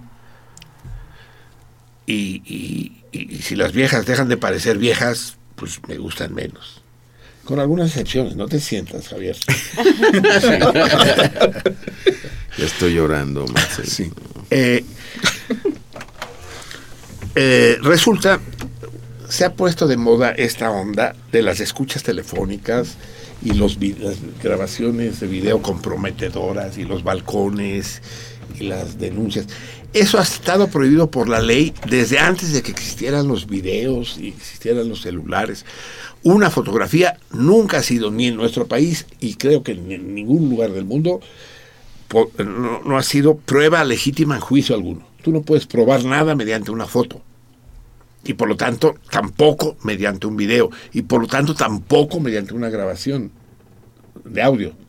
No sirve porque se manipula. Si eso está prohibido hace 100 años, cuando se manipulaba menos, imaginen ahora donde se puede hacer cualquier madre, pues. Entonces, estoy definitivamente en contra de la utilización de estos medios. Sin embargo, la excepción que confirma la regla. Resulta que se tuvieron que volver a celebrar las elecciones en Colima, porque había ganado el PRI, el candidato del PRI, que era Nacho Peralta, por un escaso margen al candidato del PAN, el tal Jorge Luis Preciado. Pero se encontraron una conversación telefónica donde un funcionario del gobierno de Colima, priista, le decía a otro, tenemos que echarle ganas, tenemos que conseguir que gane Preciado. Dice, ah, oyeron lo que dijo fraude. Esto no quiere decir otra cosa que están preparando el puchupo, que están preparando el fraude. ¿Querías decir algo, Oscar? Sí, el caso fue de- del candidato Peralta. El gobierno Exacto. priista eh, dice, a- eh, ordena, ¿no? a través de su secretario de, de, eh, su secretario este de apoyos sociales, le, le dice a, a sus subalternos, hay que apoyar al candidato priista. Y por ahí alguien pues estaba filmando con su celular pues el hecho. ¿Es puro audio o es video? Es video. Es video, está el audio. Y curiosamente, esa prueba se las hacen llegar a los panistas cerca de resolverse en el Tribunal Electoral. Sí, El ya, ya lo han hecho, sí. Entonces, ¿qué pasa? Pues el, el tribunal ante esa cosa mediática, donde salen los panistas a decir, pues aquí está el video. La prueba de que se hizo trampa. ¿no? Si- ahora ya si no hay video, pues no es prueba. Sí, bueno, el audio también, el audio- el audio también, entonces, pues dice el tribunal, ante esa presión y ante la diferencia de la elección 500 votos, dice el tribunal, la anulo. Así es. Sí, en una maniobra puerca como la madre. Pero entonces resulta que, como bien dice la Biblia, Es la Biblia, ¿no? La que lo dice. ¿La Biblia o, lo, o, o Chanok? El que, el que a hierro mata, a hierro muere. Ah, es Chanok. Es Chanok. ¿verdad? Sí. Fue... eh, La Sekub, Biblia dice ¿no? ojo por ojo. Sí. Checo Baloyano, claro. Exacto. Eh, eh, graban una conversación telefónica del tal Preciado. una conversación telefónica absolutamente deleznable, una auténtica vergüenza, donde habla con su amante, una escuincla amiga de su hija, eh, que se llama precisamente Isis, los padres con imaginación. Isis pase, porque es una diosa egipcia, pero ella se llama Isis Amaya, típico nombre de telenovela de Televisa. Isis Amaya. Te busca Aldo Eduardo. Entonces, habla el señor Preciado co- con una cara de naco que no puede con ella, pues. Cara de hijo de la chingada, pues. Entre naco, lumpen e hijo de puta. Un injerto extraño. Yo como profesor, como viejo profesor, le hago más caso a las caras que a las palabras. Que más caso a las caras que a las baratas. sí, no. Más caso a, la- a los rostros que a lo que diga la gente. Lle- lle- Llegando el, llegando el primer día de cursos, que por cierto es dentro de unos días, el primer día de clase, los veo sentaditos a todos, dijo, este 8, este 6, aquel no pasa, este 4, este 10, este- ya, no necesito más, el resto es puro, puro comentario. Y este preciado es un impresentable, preciado, despreciado, despreciable. Y le grabaron esta conversación donde obliga a la pobre Isis Amaya a abortar y la amenaza. Eh, pues no sé qué edad tendrá Isis Amaya, pero pues veinte y tantos años, 20 años, una cosa así. Eh, nunca lo he hecho en el programa porque no me gustan ese tipo de métodos, pero he aquí la excepción que confirma la regla. Porque luego hago cosas que no me gustan, uno está obligado. Y, y una de las cosas que no me gusta hacer es lo que voy a hacer en este momento. Vamos a escuchar la conversación del señor Presa- Preciado con su joven amante. Bueno, Mi amor, ¿cómo estás? me duele el brazo. ¿Qué te pasó? No sé, ¿Cómo que no sabes? ¿Quién te golpeó? Pero me duele. Oye, bebé. ¿Qué? ¿Y, y ya te llegó el periodo o no? ¿El qué? ¿El periodo te llegó? No, ¿No sientes nada? ¿de qué? ¿De síntomas de te llegaba a llegar? No, No mal. ya sé. Pero ya hice la cita. Ya le dije al pollo, ya, ya lo hizo, ¿verdad? No, Sí, me dijo, ya quedó. Y ahí lo será. no, le, le dijo a él, o tú le dijiste, no sé, que me diera dinero.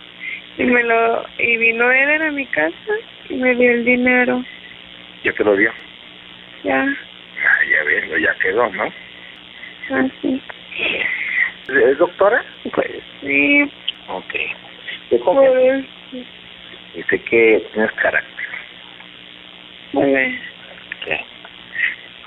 es, es que me dijo, es con ultrasonido. ¿Qué es eso? El sonido es para que manden señales de sonido y que rebotan y se forman una figura ¿Cómo? para ver tus órganos. No te creas de cuentos. Métete a YouTube para que veas. Tú tienes que exigir que te expliquen bien qué chingados van a hacer. O sea, es tu cuerpo, ¿entiendes? No te puedes dejar unas No. de culeras nada más porque te da vergüenza a ti preguntar. ¿Me explico? Me voy a pedir a otra persona que se lleve. ¿A quién? A una persona, no quiero que ¿Y te por qué tú no vas conmigo? tengo asuntos Ay, bebé. Que resolver. eh. O sea, ni siquiera vienes. Ay, no. Estoy en problemas. Ese es el detalle, bebé. Yo no soy así. Es una pendejada y las pendejadas se pagan con seriedad. Así. ¿Ah, viste? Yo perdono muchas cosas menos la pendejez. Ni a los que se confían de más, ¿eh? De una parte que es seria, de una parte que es muy cabrona. Voy a acostar, amor. Háblame en cuanto despiertes, si quieres. Ok. Cuídate.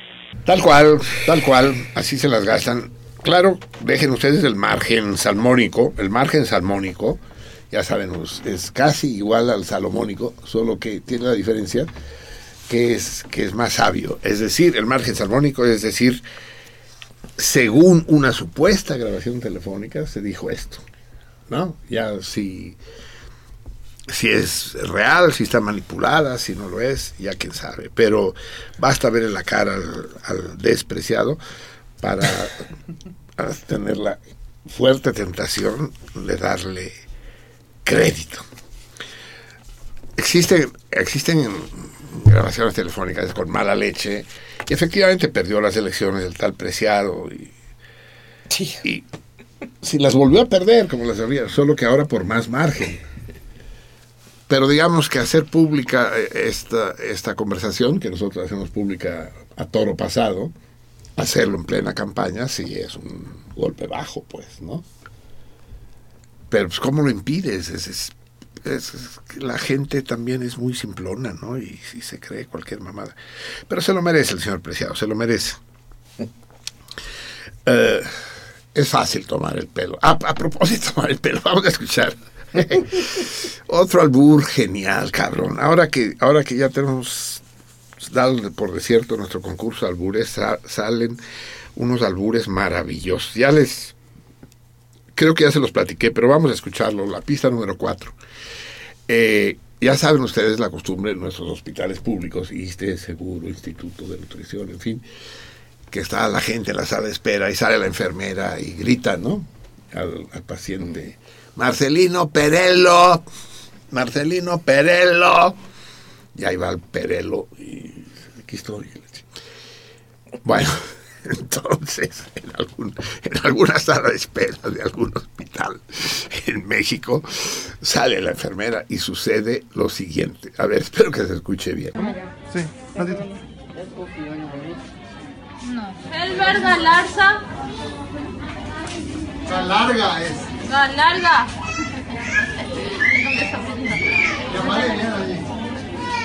Elber Galarga.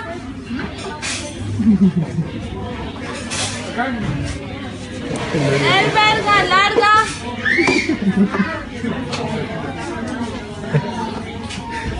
¿Qué hijo de puta que son?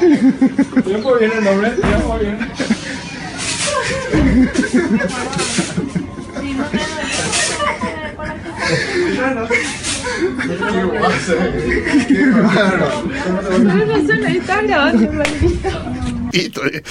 Al final ella también acá cagándose de la risa, ¿no?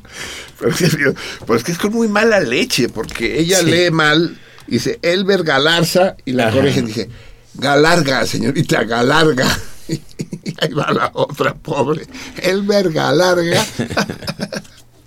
y lo tiene que repetir para que le caiga el 20. ¿Qué dicen nuestros tuiteros, Miri? Bueno, le voy a leer el último tuit que acabo de recibir. Me pide Alberto Heredia si puede repetir nuevamente el torito, porque acaba de encender su radio. Ay, sí, acabo de llegar, por favor. ¿Quieren empezar el programa otra vez? Y creo que no se dijo cuál sería el premio, ¿o sí? Sí, sí, sí. no? La- sí. La Ay, comida no. para nueve personas. Ah, cierto. En los, la en los pulques La pulquería, Rosita. cierto, tiene razón. La pulquería La Rosita, absolutamente recomendable. Está ahí eh, por eh, en, en el callejón de San Antonio Abad. Qué chingonería. Una pulquería en el callejón de San Antonio Abad. Antes La Rosita era de las que tenía serrín por el piso y la chica. Pero ya llegó un güey y barrió. En esquina con calzada en la viga. Eh, sí, este es el premio. Una comida, porque sí les va a preparar ahí, su- no sé qué, no esperen también un menú gourmet, pues, pero algo, una- más que una botana. Bueno, gourmet nivel pulquería. Que es muy bueno, que es muy El bueno. gourmet pulquería, Sí, sí. sí, sí. Nueve personas, sí. Eh, ya, y a quienes vayan ya nos contarán, ¿no? Los, los comunicaremos por ellos por teléfono para una vez que se les pase la pinche, la peda y la cruda. Eh, después de no sé cuántos tornillos. Sí, el, el torito es, escúchame cabrón, y que sea la última vez que llegas tarde. ¿Cómo se llama el retrasado? Alberto Heredia. Alberto, Alberto, por favor, las citas a las 10, 11 y media. La pregunta es, eh, ¿cuál fue el primero de los eh, Artefactos. de los útiles, de los utensilios, no sé cómo lo dije exactamente, de los útiles desechables, propiamente desechables? No, no, no, no, lo que existía antes de que si que si una cobija cuando se termina la tira uno, no, objetos que son construidos ya para durar poco y, y que Y- se cambian por cosa. uno nuevo, sí, con- en, en plazos relativamente cortos. ¿Cuál fue el primero de esos objetos? Incluso di algunos ejemplos. Los encendedores desechables, las plumas desechables, los pañuelos desechables.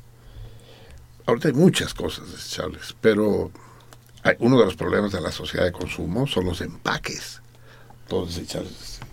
Es que ya es más aparatoso y más bonito el empaque. Yo ya tengo ganas cuando recibo algún regalo De quedarte con él. tirarlo de adentro, ¿no?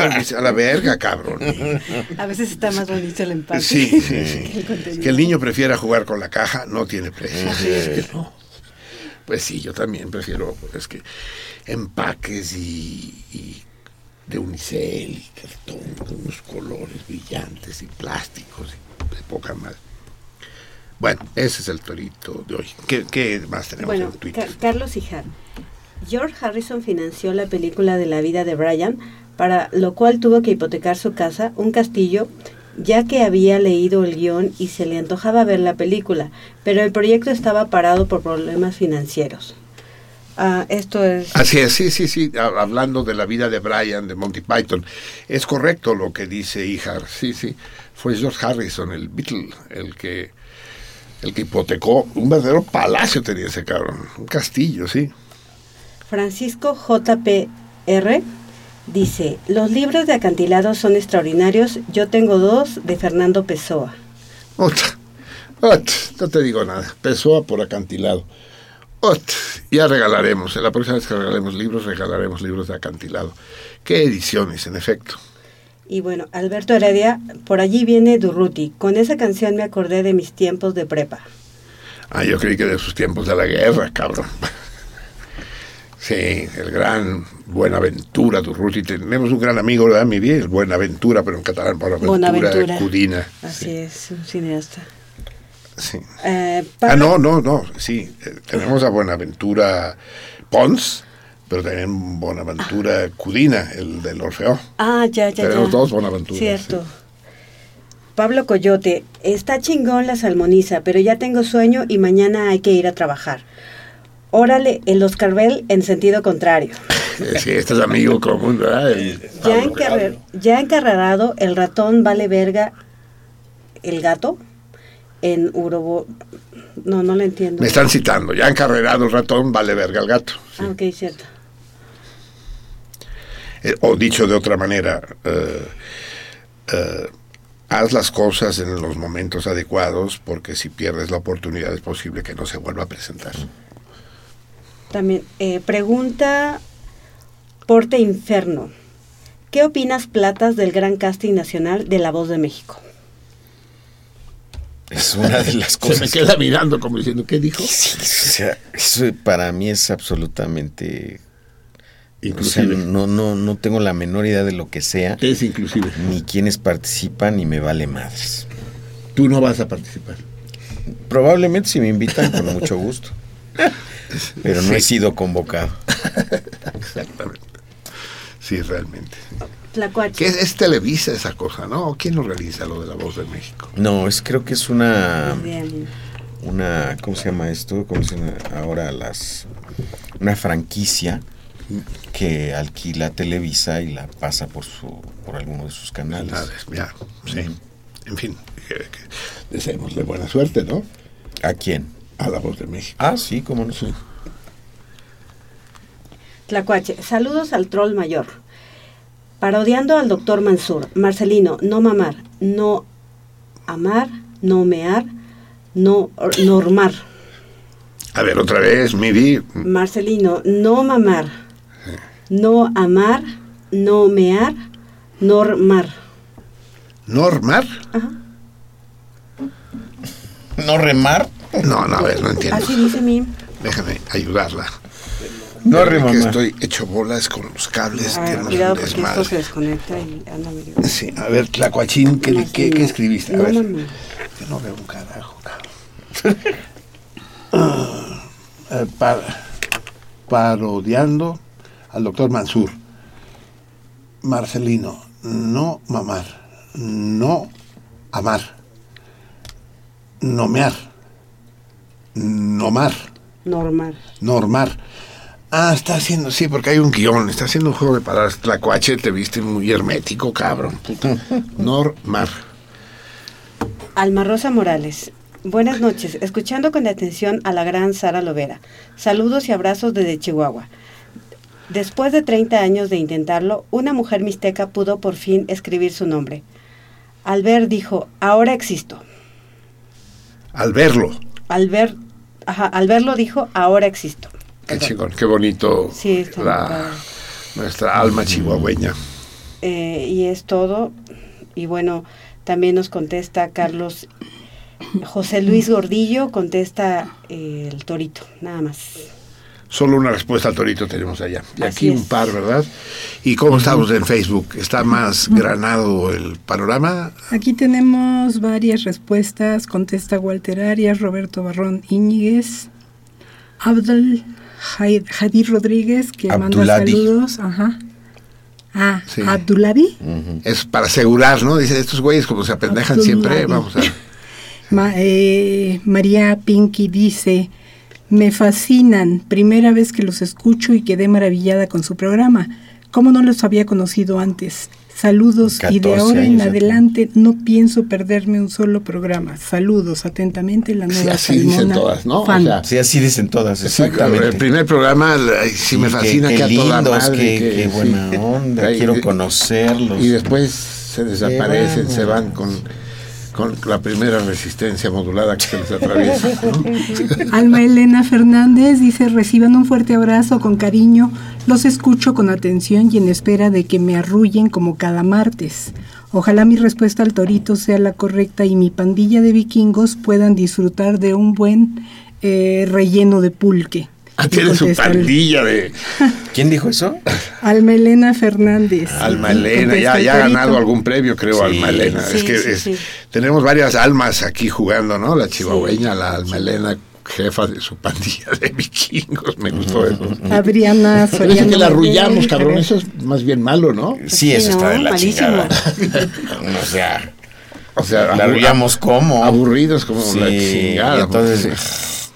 No, si quieres arrullarte, pon aquí a los vecinos de resistencia modulada. Adriana Soriano Medel, contesta el torito, José Antonio Martínez Lemus, Anabel Ramírez, Jorge Beto Hidalgo, Minerva Vázquez, Francisco Javier Castillo. Jorge, Be- eh, Jorge Bete Hidalgo, él es el, el, el perrito responsable de obra. Jorge Beto, ¿eh? Beto Hidalgo. No, es él, sí, yo creo que sí. O es, es que los confundo a él y al, al Jack.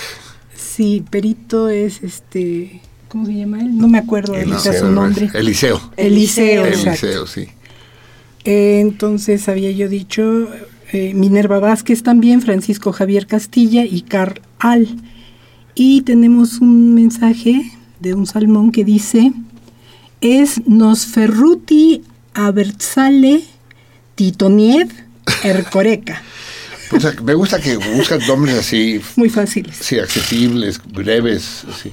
Qué Pero, pero no se dan cuenta, bueno, en Facebook no hay problema, pero luego lo hacen en Facebook y se acabaron la mitad de los 140 caracteres solo poniendo su nombre, cabrón, ¿sí?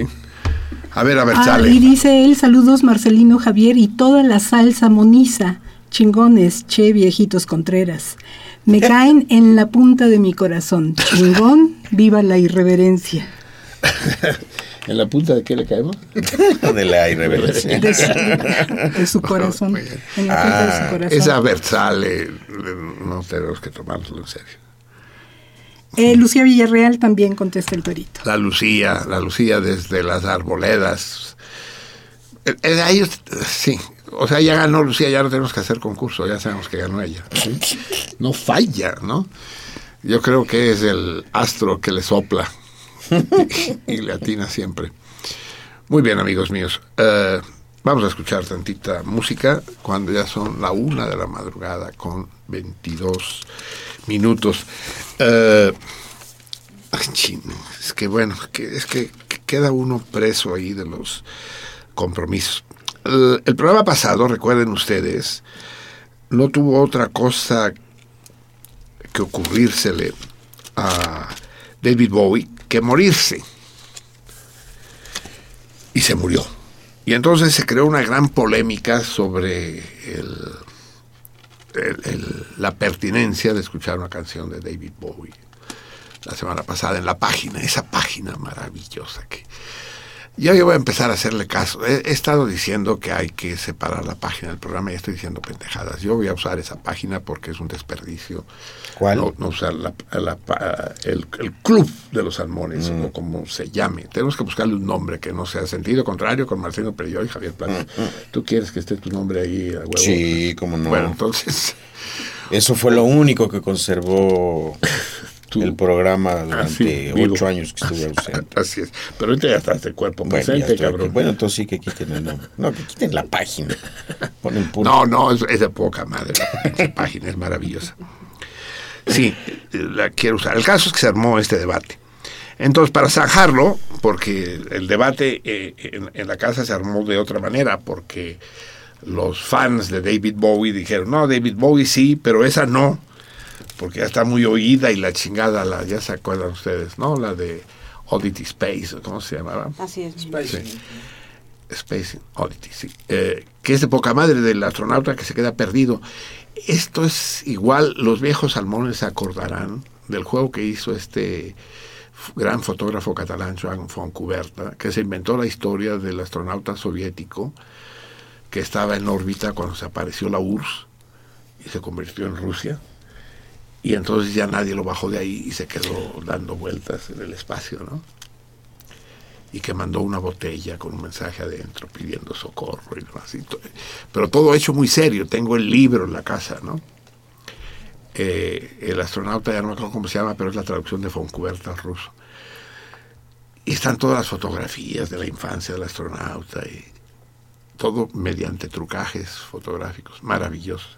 Es el S- Space Oddity, que también se parece, recuerden ustedes, al final de la Guerra de los Mundos de uh, Orson Welles, de H.G. Wells, el significado por Orson Welles en la radio, en que también lo último que se oye es el, el que está en la radio, dice, está diciendo, calling to the center, calling to the center, calling, calling. Y se acaba, ¿no? Cuando los extraterrestres, marcianos, son marcianos, entonces no eran extraterrestres, eran marcianos. Es muy parecido. Pero bien, entonces para zanjar, qué bien hablamos español. Hombre. zanjar, cabrón. Si hubiera dicho zanjar, todavía lo hubiera dicho mejor. Para zanjar la cuestión, vamos a escuchar de nuevo Inge, su madre, David Bowie, cabrón. Y los que les cague David Bowie, pues que vean a ver, cámbienle tantito durante cuatro minutos con tres segundos, porque vamos a escuchar esta otra rola que me aseguran que es mucho menos conocida y mucho mejor que la que escuchamos, que es, se llama El hombre que vendió el mundo. Y eh, la, letra no puede ser más vaciada. Es, es un relato, pues, que no les voy a traducir completo porque es largo y complicado. Eh, dice, eh, pasamos de largo por la escalera. Hablamos de quién y de cuándo, a pesar de que no había nadie ahí. Dijo que si yo era su amigo, eh, que vine de alguna manera sorprendida. Y yo leí en sus ojos y pensé, te moriste solo. Y te moriste hace mucho, mucho tiempo. Oh, no, yo no. Yo nunca pierdo el control. Tú estás frente a mí. Estás frente al hombre que vendió el mundo.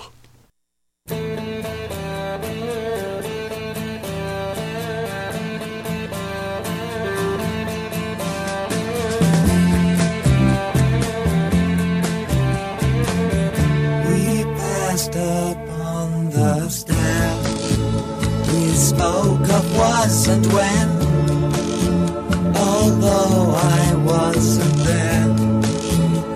He said I was his friend, which came as some surprise. I spoke into his eyes. I thought you died alone a long, long time ago.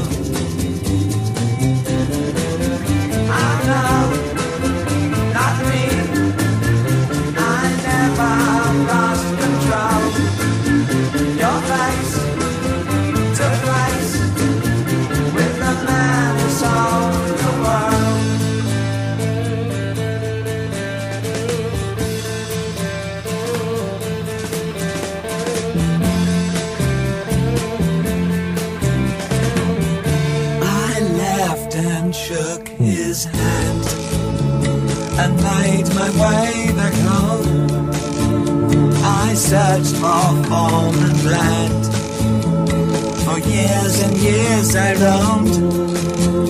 I gazed a gazeless stare at all the millions here. We must have died alone a long, long time ago.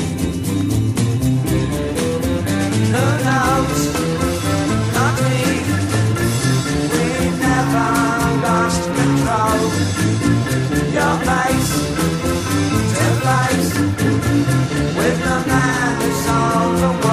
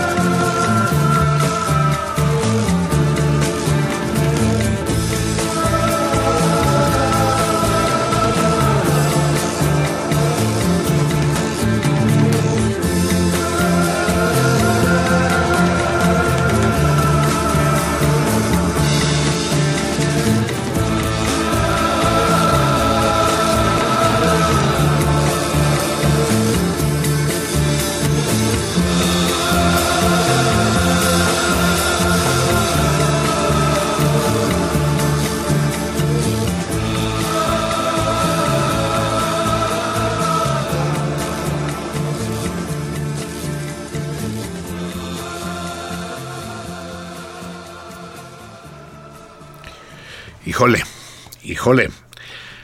Aquí la Vica se encontró un cómplice, el Oscar Bell, que, porque la laberíntica dijo, ah, esta canción la canta Nirvana. Pero ya Oscar Bell le aclaró lo que ya me había dicho Vica. La original es esta. Esta es la buena, pues, ¿no? La mera buena. David Bowie por David Bowie. Tenemos que, que escuchar, pero hoy ya no vamos a tener tiempo. A Bulés. Ah, no, por Dirigiendo supuesto. a Bulés. El martillo sin maestro. Ese no lo tengo. Tengo Lo una madre que se llama conseguimos. Divisa número 2, unas cosas así. Lo Bueno, conseguimos. Lo conseguimos. Eh, yo diría sin amo, pero ahí Bueno, lo discutimos, sí, ¿eh? sí, Porque maître en, en francés, las dos cosas. Sí. Bien, amigos míos, eh, así pues, David Bowie y el hombre que vendió al mundo. Puta, con esto no, no tengo más remedio que decirlo. Qué suerte tengo de que no me gusta el rock. Porque si me gustara, lo escucharía. Y lo detesto.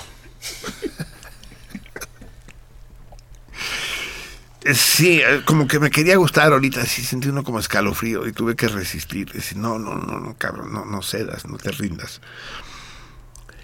Eh, bien, repetimos una vez más el torito antes de adentrarnos, sumergirnos en la lectura de hoy, que ya les dije, vamos a hacer un experimento. Vamos a leer un cuento largo.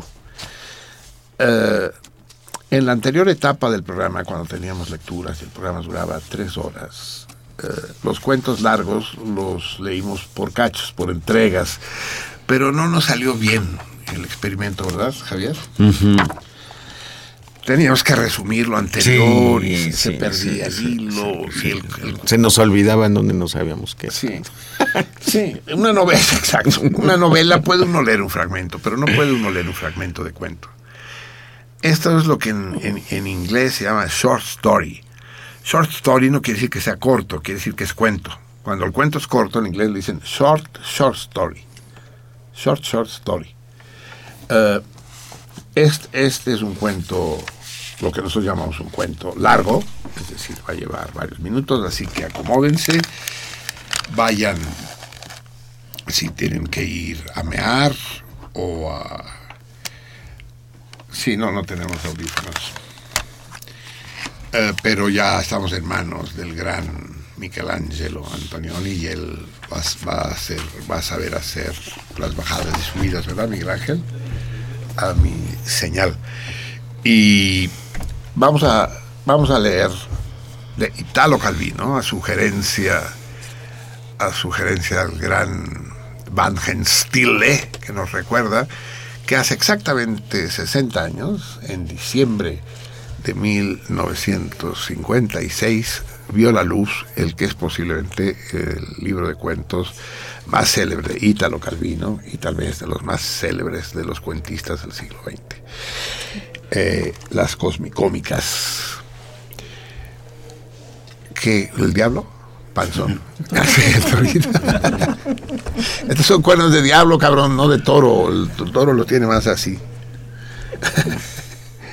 Eh, eh, es un libro maravilloso y escojo el cuento Un signo en el espacio.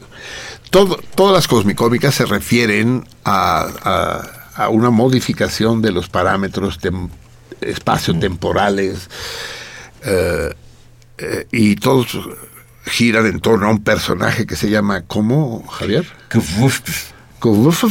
Es el testigo que va relatando lo que le pasa en los distintos en los distintos momentos de la creación del universo y, y donde el- y- todo se vuelve un panorama vertiginoso y formidable, con un sentido del humor increíble y de, sugerente a más no poder.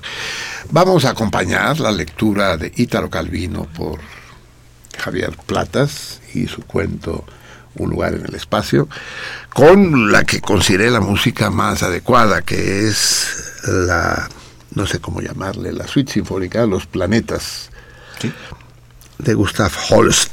Holst fue un compositor, por su nombre parece francés. pero- Holst. Holst, von Holst. Eh, y eh, escribió Los Planetas a principios del siglo XX, entre 1914 y 1916.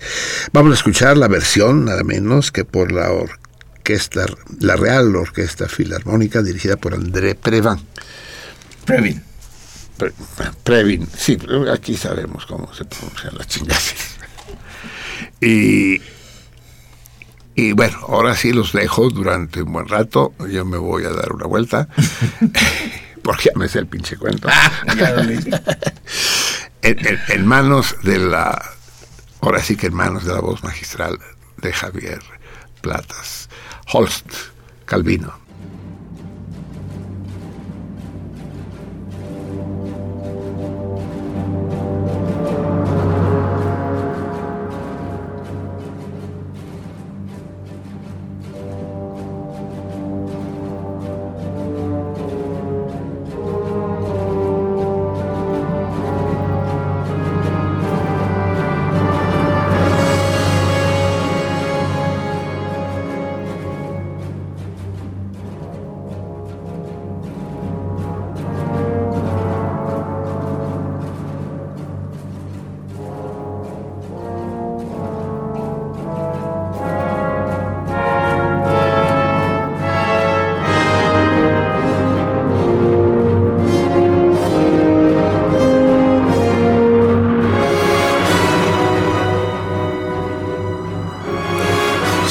En la zona exterior de la Vía Láctea, el Sol tarda unos 200 millones de años en dar una vuelta completa a la galaxia. Exacto. Ese es el tiempo que tarda, más o menos, dijo Kufbuk. Una vez, mientras pasaba, tracé un signo en un punto del espacio, adrede, para poder volverlo a encontrar 200 millones de años más tarde, cuando volviéramos a pasar por allí en la próxima vuelta. ¿Un signo? ¿Cómo? Es difícil decirlo porque si se dice signo, vosotros pensáis enseguida en algo que se distinga de un algo, y allí no había nada que se distinguiera de nada. Vosotros enseguida os imagináis un signo marcado con algún utensilio o bien con las manos, que luego el utensilio o las manos se quitan y el signo en cambio permanece. Pero en esos tiempos todavía no había utensilios y ni siquiera manos, ni dientes, ni narices, todas ellas cosas que se tuvieron más adelante pero mucho tiempo más tarde. Vosotros decís que la forma que dar al signo no es un problema porque, tenga la forma que tenga, un signo basta con que sirva como signo, es decir, ya sea distinto o igual a otros signos. Aquí también nos resulta muy fácil hablar, pero en aquella época yo no tenía ejemplos en los que apoyarme para decir lo hago igual o lo hago distinto. Cosas que copiar no había, y ni siquiera una línea, ya fuera recta o curva, ni se sabía que fuese un punto, ni un saliente, ni un entrante. Tenía la intención de hacer un signo, eso sí, o sea, tenía la intención de considerar signo cualquier cosa que me diera la gana de hacer. Así pues, habiendo yo en ese punto del espacio y no en otro, hecho algo pretendiendo hacer un signo, resultó que de verdad había hecho un signo.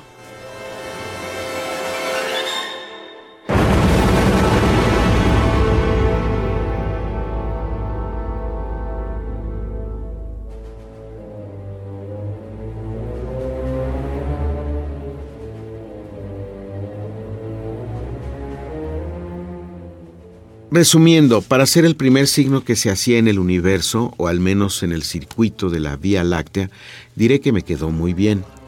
¿Visible? Sí. Qué listo. ¿Y quién tenía ojos para ver en aquellos tiempos? Nada había sido nunca visto por nada, ni siquiera se planteaba la cuestión. Que fuera reconocible sin riesgo de equivocarme, eso sí, debido a que todos los demás puntos del espacio eran iguales e indistinguibles y, en cambio, este llevaba el signo. Así, los planetas, prosiguiendo en sus vueltas y el sistema solar en la suya, muy pronto dejé el signo a mis espaldas, separado por campos interminables de espacio. Y ya no podía dejar de pensar en cuando volviera a encontrarlo, y en cómo lo habría reconocido, y en el placer que me habría producido. En aquella extensión anónima, al cabo de cien mil años luz recorridos sin toparme con nada que me fuera familiar, nada durante centenares de siglos, durante millares de milenios, regresar y verlo allí en su lugar, tal como lo dejé, desnudo y crudo, pero con aquella impronta, digamos así, inconfundible que le había dado. Lentamente, la Vía Láctea daba vueltas sobre sí misma con sus flecos de constelaciones y de planetas y de nubes, y el Sol, junto con los demás, hacia el borde. En todo aquel carrusel, solo el signo estaba quieto, en un punto cualquiera, al abrigo de cualquier órbita. Para hacerlo, me había salido algo de los márgenes de la galaxia, para que se quedase allí y las vueltas de todos aquellos mundos no se les viniesen encima. En un punto cualquiera, que ya no era cualquiera desde el momento en que era el único punto del que se estuviese seguro que estaba allí y en relación con el cual se podrían determinar otros puntos.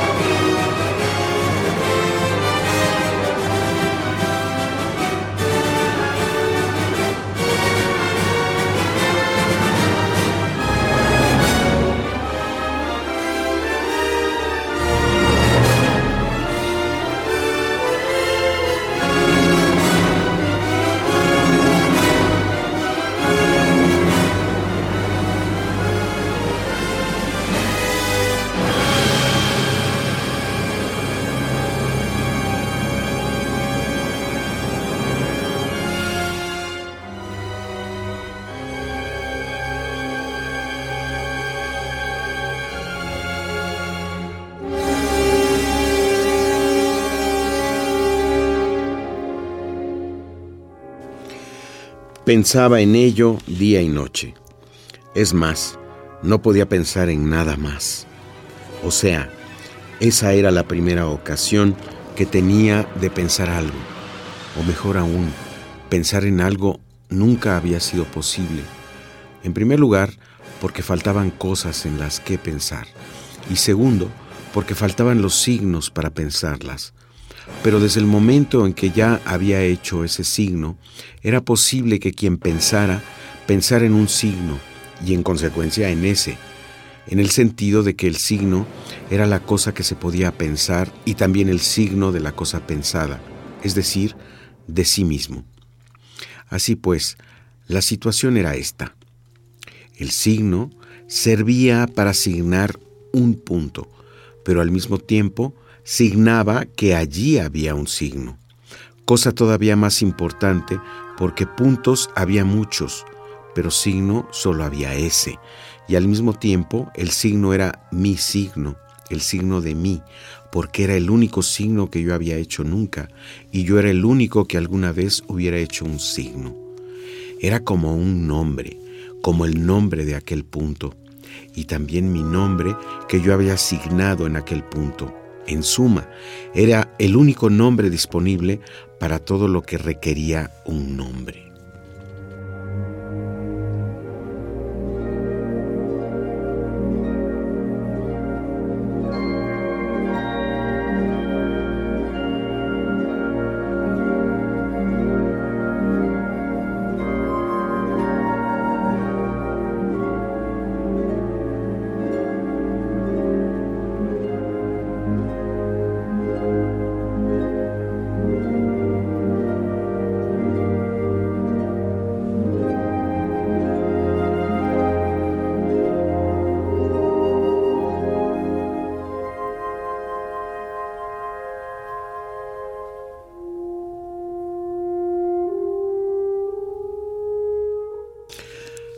Transportado por los costados de la galaxia, nuestro mundo navegaba más allá de espacios lejanísimos, y el signo estaba allí donde lo había dejado señalando aquel punto, y al mismo tiempo me signaba a mí, lo llevaba detrás, me habitaba, me poseía por entero, se interponía entre mí y todas las cosas con las que podía intentar una relación.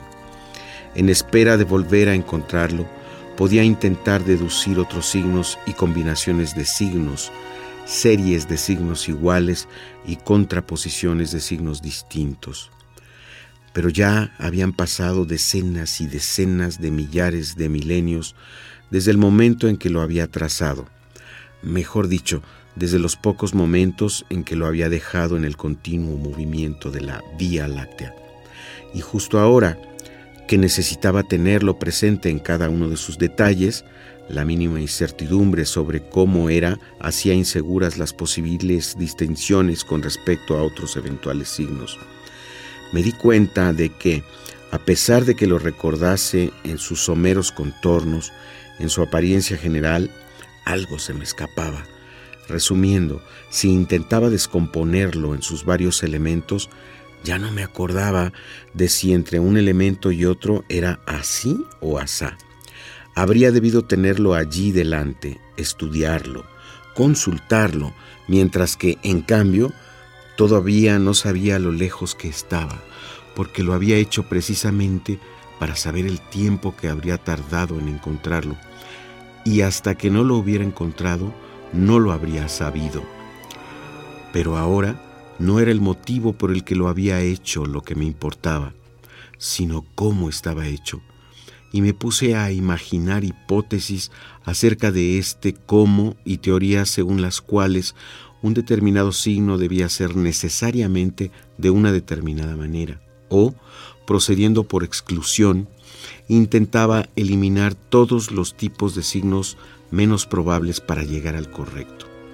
Pero todos esos signos imaginarios se desvanecían con una labilidad imparable, porque no había aquel primer signo que pudiera servir de término en comparación.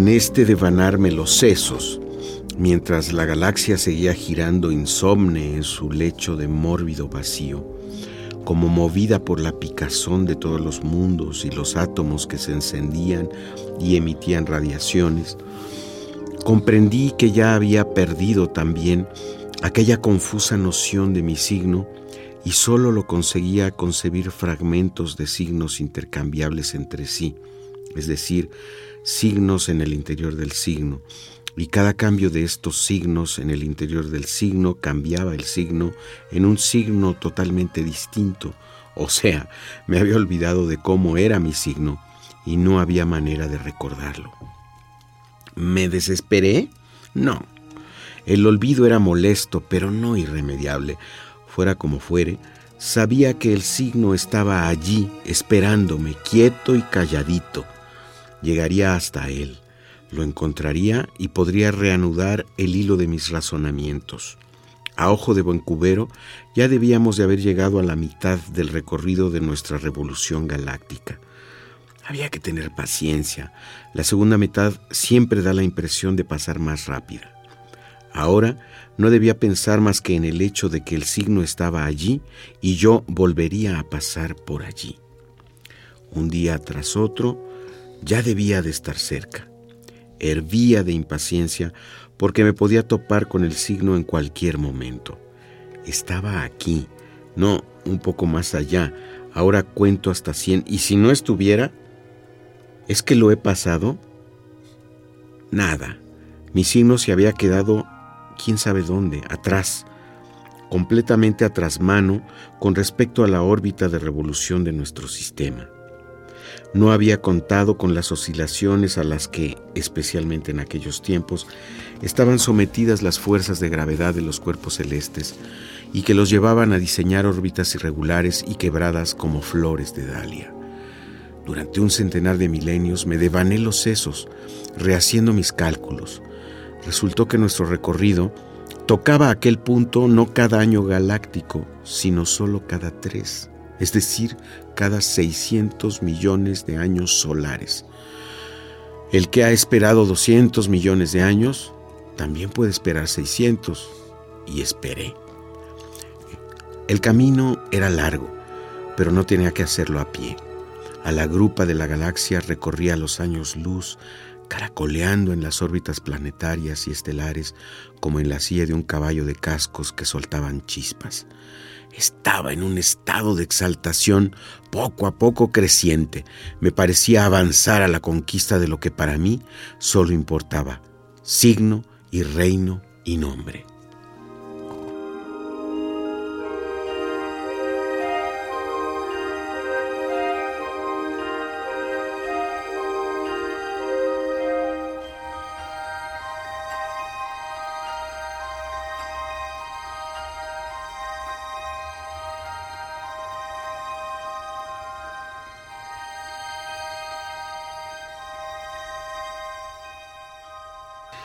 Di una segunda vuelta, una tercera.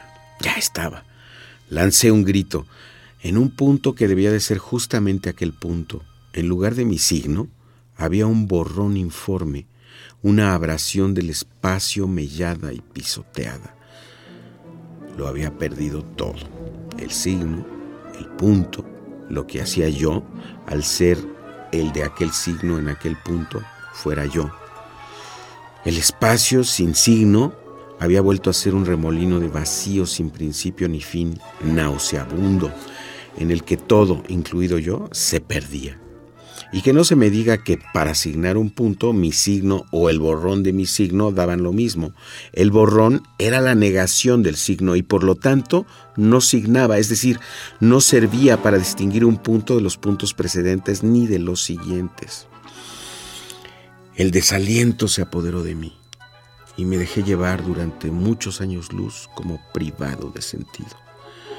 Cuando por fin abrí los ojos, mientras tanto la vista había comenzado en nuestro mundo y en consecuencia también la vida. Cuando levanté la vista vi allí lo que nunca había esperado ver.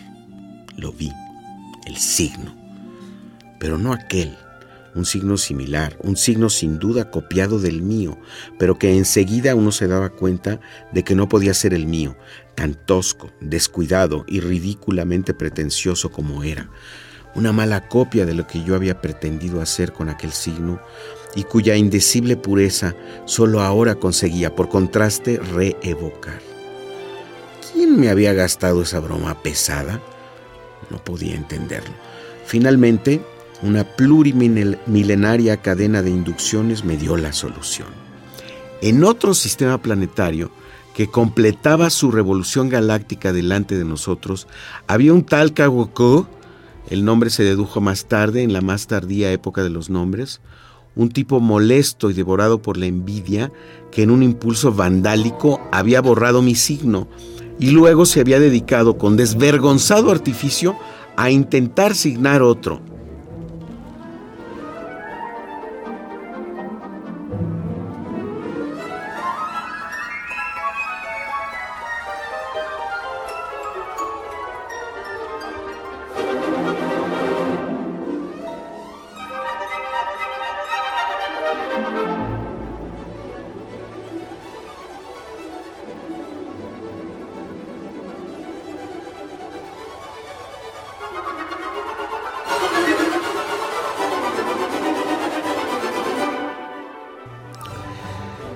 Estaba claro que aquel signo no indicaba más que la intención de Kogoku de imitar el mío, por lo que no valía la pena compararlos. Pero en ese momento, el deseo de no darme por vencido ante mi rival fue en mí más poderoso que cualquier otra consideración. Inmediatamente quise trazar un nuevo signo en el espacio que fuera un verdadero signo y que hiciera morir de envidia a Kogoku. Hacía más o menos 700 millones de años que no intentaba volver a hacer un signo después del primero. Me puse a ello con ahínco. Pero ahora las cosas eran diferentes, porque el mundo, como ya os he dicho, estaba comenzando a dar una imagen de sí, y en cada cosa a la función comenzaba a corresponder una forma, y se creía que las formas de entonces tenían un largo futuro por delante. En cambio, no era verdad. Véanse, por referirnos a un caso relativamente reciente, los dinosaurios. Y, en consecuencia, en este nuevo signo mío, se sentía la influencia de cómo se veían entonces las cosas. Llamémoslo el estilo, ese modo especial que cada cosa tenía de estar allí de un cierto modo. Debo decir que me quedé muy satisfecho y ya no se me ocurría echar de menos aquel primer signo borrado porque este me parecía muchísimo más bello. Pero ya, mientras duraba aquel año galáctico, se empezó a comprender que hasta ese momento las formas del mundo habían sido provisionales y que irían cambiando una a una.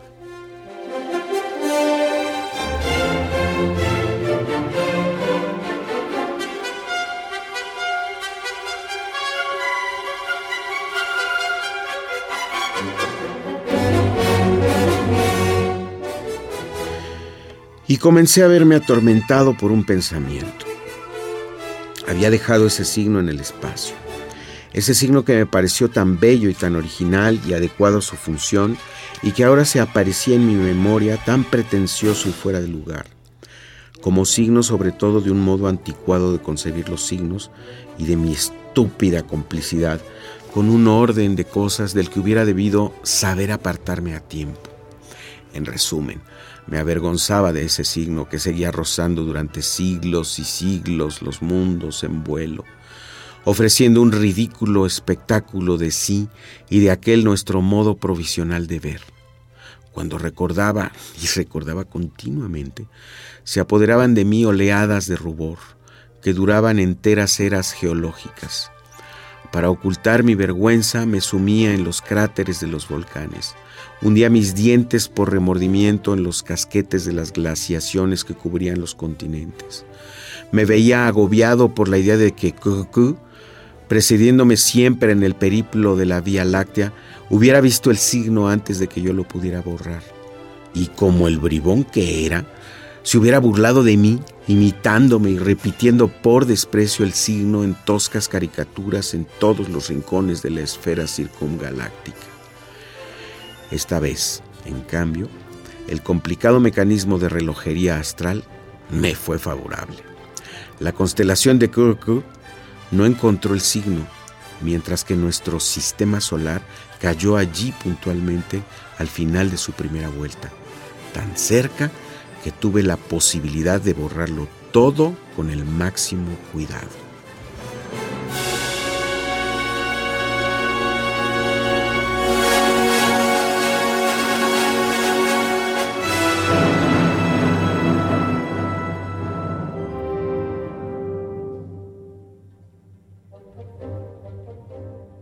Ahora, en el espacio ya no quedaba ni siquiera uno de mis signos. Podía ponerme a trazar otro, pero ya sabía que los signos también sirven para juzgar a quien los traza, y que en un año galáctico los gustos y las ideas tienen tiempo de cambiar, y que el modo de consi- considerar los de antes depende del que viene detrás. En suma, tenía miedo de que lo que ahora me podía parecer un signo perfecto, dentro de 200 o 600 millones de años, me hubiera dejado en ridículo. En cambio, en mis recuerdos, el primer signo, vandálicamente borrado por Kuku, seguía siendo insensible al cambio de los tiempos, como el que había nacido antes de cualquier comienzo de las cosas y debía contener algo que habría sobrevivido a todas las formas, es decir, el hecho de ser signo y basta. Hacer signos que no fueran aquel signo ya no tenía mayor interés para mí, y ya hacía miles de millones de años que lo había olvidado. Así, no pudiendo hacer verdaderos signos, pero queriendo de alguna manera molestar a Kuku, me puse a trazar signos falsos, tachones en el espacio, agujeros, manchas, truquitos que solo un incompetente como Kuku podía tomar por signos. Y sin embargo, él se afanaba en hacerlos desaparecer con sus borrones, como comprobaba en las siguientes vueltas, con un empeño que debía de costarle mucho trabajo. Ahora yo sembraba en el espacio con estos falsos signos para ver hasta qué punto llegaba su majadería.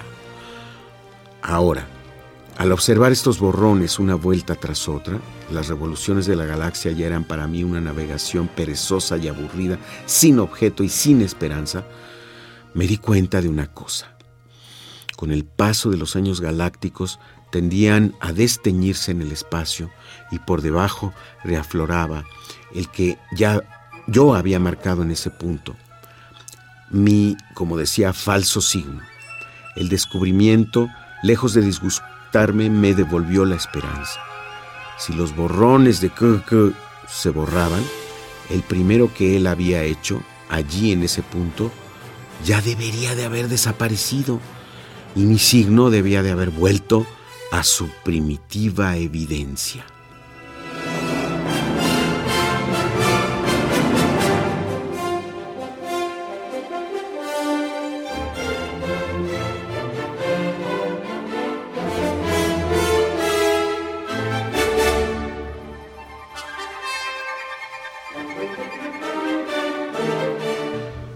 Así, la espera volvió a llenar de ansiedad mis días. La galaxia se daba vueltas como una tortilla en su sartén ardiente. Ella misma sartén hirviente y dorada tortilla francesa. Y yo hervía con ella de impaciencia. Pero con el paso de los años galácticos, el espacio ya no era aquella extensión uniformemente yerma y desolada. La idea de marcar con signos los puntos por donde se pasaba, como se me había ocurrido a mí y a Kug, la habían tenido muchos, esparcidos en miles de millones de planetas de otros sistemas solares. Y continuamente me topaba con una de esas cosas, o con un par, o incluso con una docena. Simples garabatos bidimensionales, o bien sólidos en tres dimensiones, por ejemplo poliedros, o incluso cosas dejadas allí con más cuidado, con su cuarta dimensión y todo. El hecho es que llegó el punto de mi signo y allí me encuentro cinco, y no soy capaz de reconocer el mío. ¿Es este? No. ¿Es este otro? ¿Qué va? Este tiene un aire demasiado moderno, pero también podría ser el más antiguo. Aquí no reconozco mi mano. Figurémonos que a mí se me hubiera ocurrido hacerlo así. Y mientras la galaxia corría por el espacio y dejaba tras de sí signos viejos y signos nuevos, y yo no había vuelto a encontrar el mío. No exagero si digo que los siguientes fueron los peores años galácticos que nunca había vivido. Seguíamos adelante buscando, y en el espacio se apretaban los signos. En todos los mundos, cualquiera que tuviese la posibilidad, ya no dejaba de marcar su trazo en el espacio de alguna manera, y nuestro mundo también. Cada vez que me daba la vuelta, lo encontraba más abarrotado, hasta el punto de que mundo y espacio parecían el uno, espejo del otro, uno y otro, minuciosamente historiados de jeroglíficos e ideogramas, cada uno de los cuales podía ser un signo o podía no serlo. Una concreción calcárea en el basalto, una cresta levantada por el viento en la arena cuajada del desierto, la disposición de los ojos en las plumas del pavo real.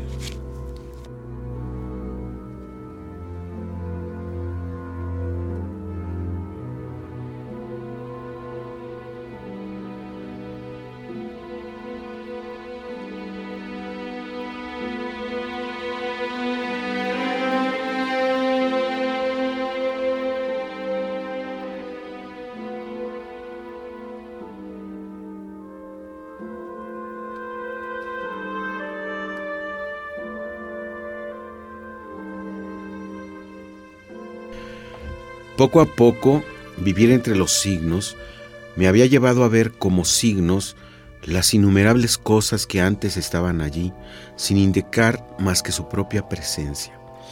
Las había transformado en el signo de sí mismas y las había sumado a la serie de signos hechos adrede por quien quería hacer un signo.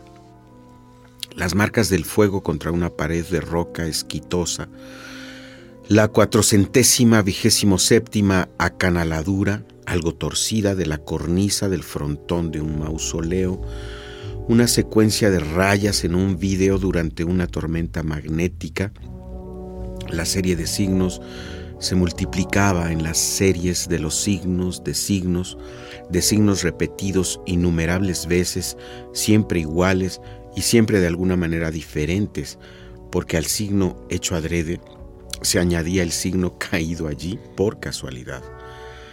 La pata mal tintada de la letra R, que en un ejemplar de un periódico de la tarde chocaba con una rebaba del papel, uno entre los 800 mil desconchones de un muro alquitranado en una crujía de los muelles de Melbourne, la curva de una estadística, un frenazo en el asfalto, un cromosoma, de vez en cuando un sobresalto. ¡Es ese! Y durante un segundo estaba seguro de haber vuelto a encontrar mi signo. En la Tierra o en el espacio no había diferencia, porque a través de los signos se había establecido una continuidad sin un claro límite.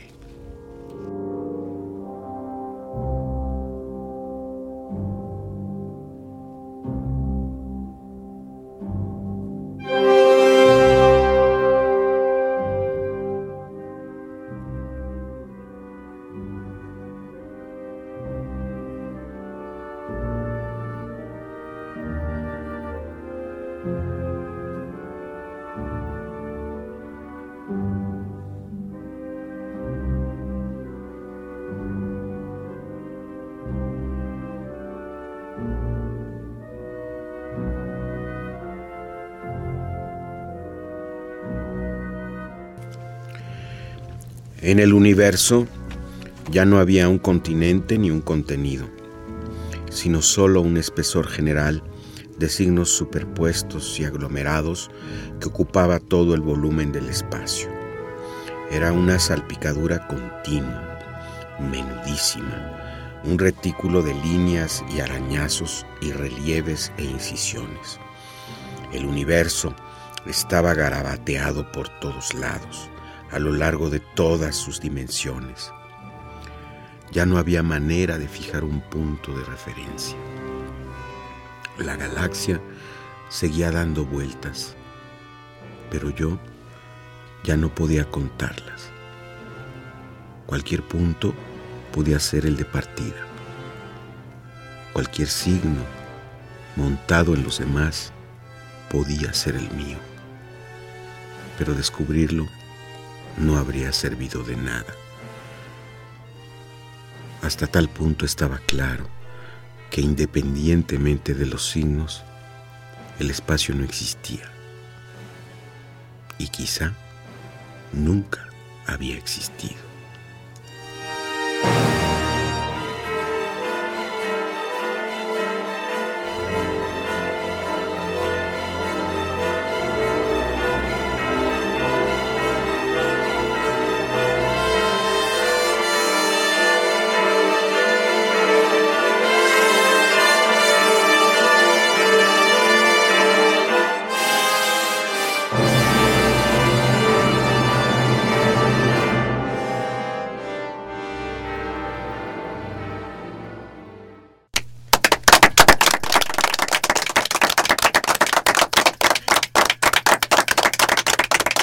Bravo.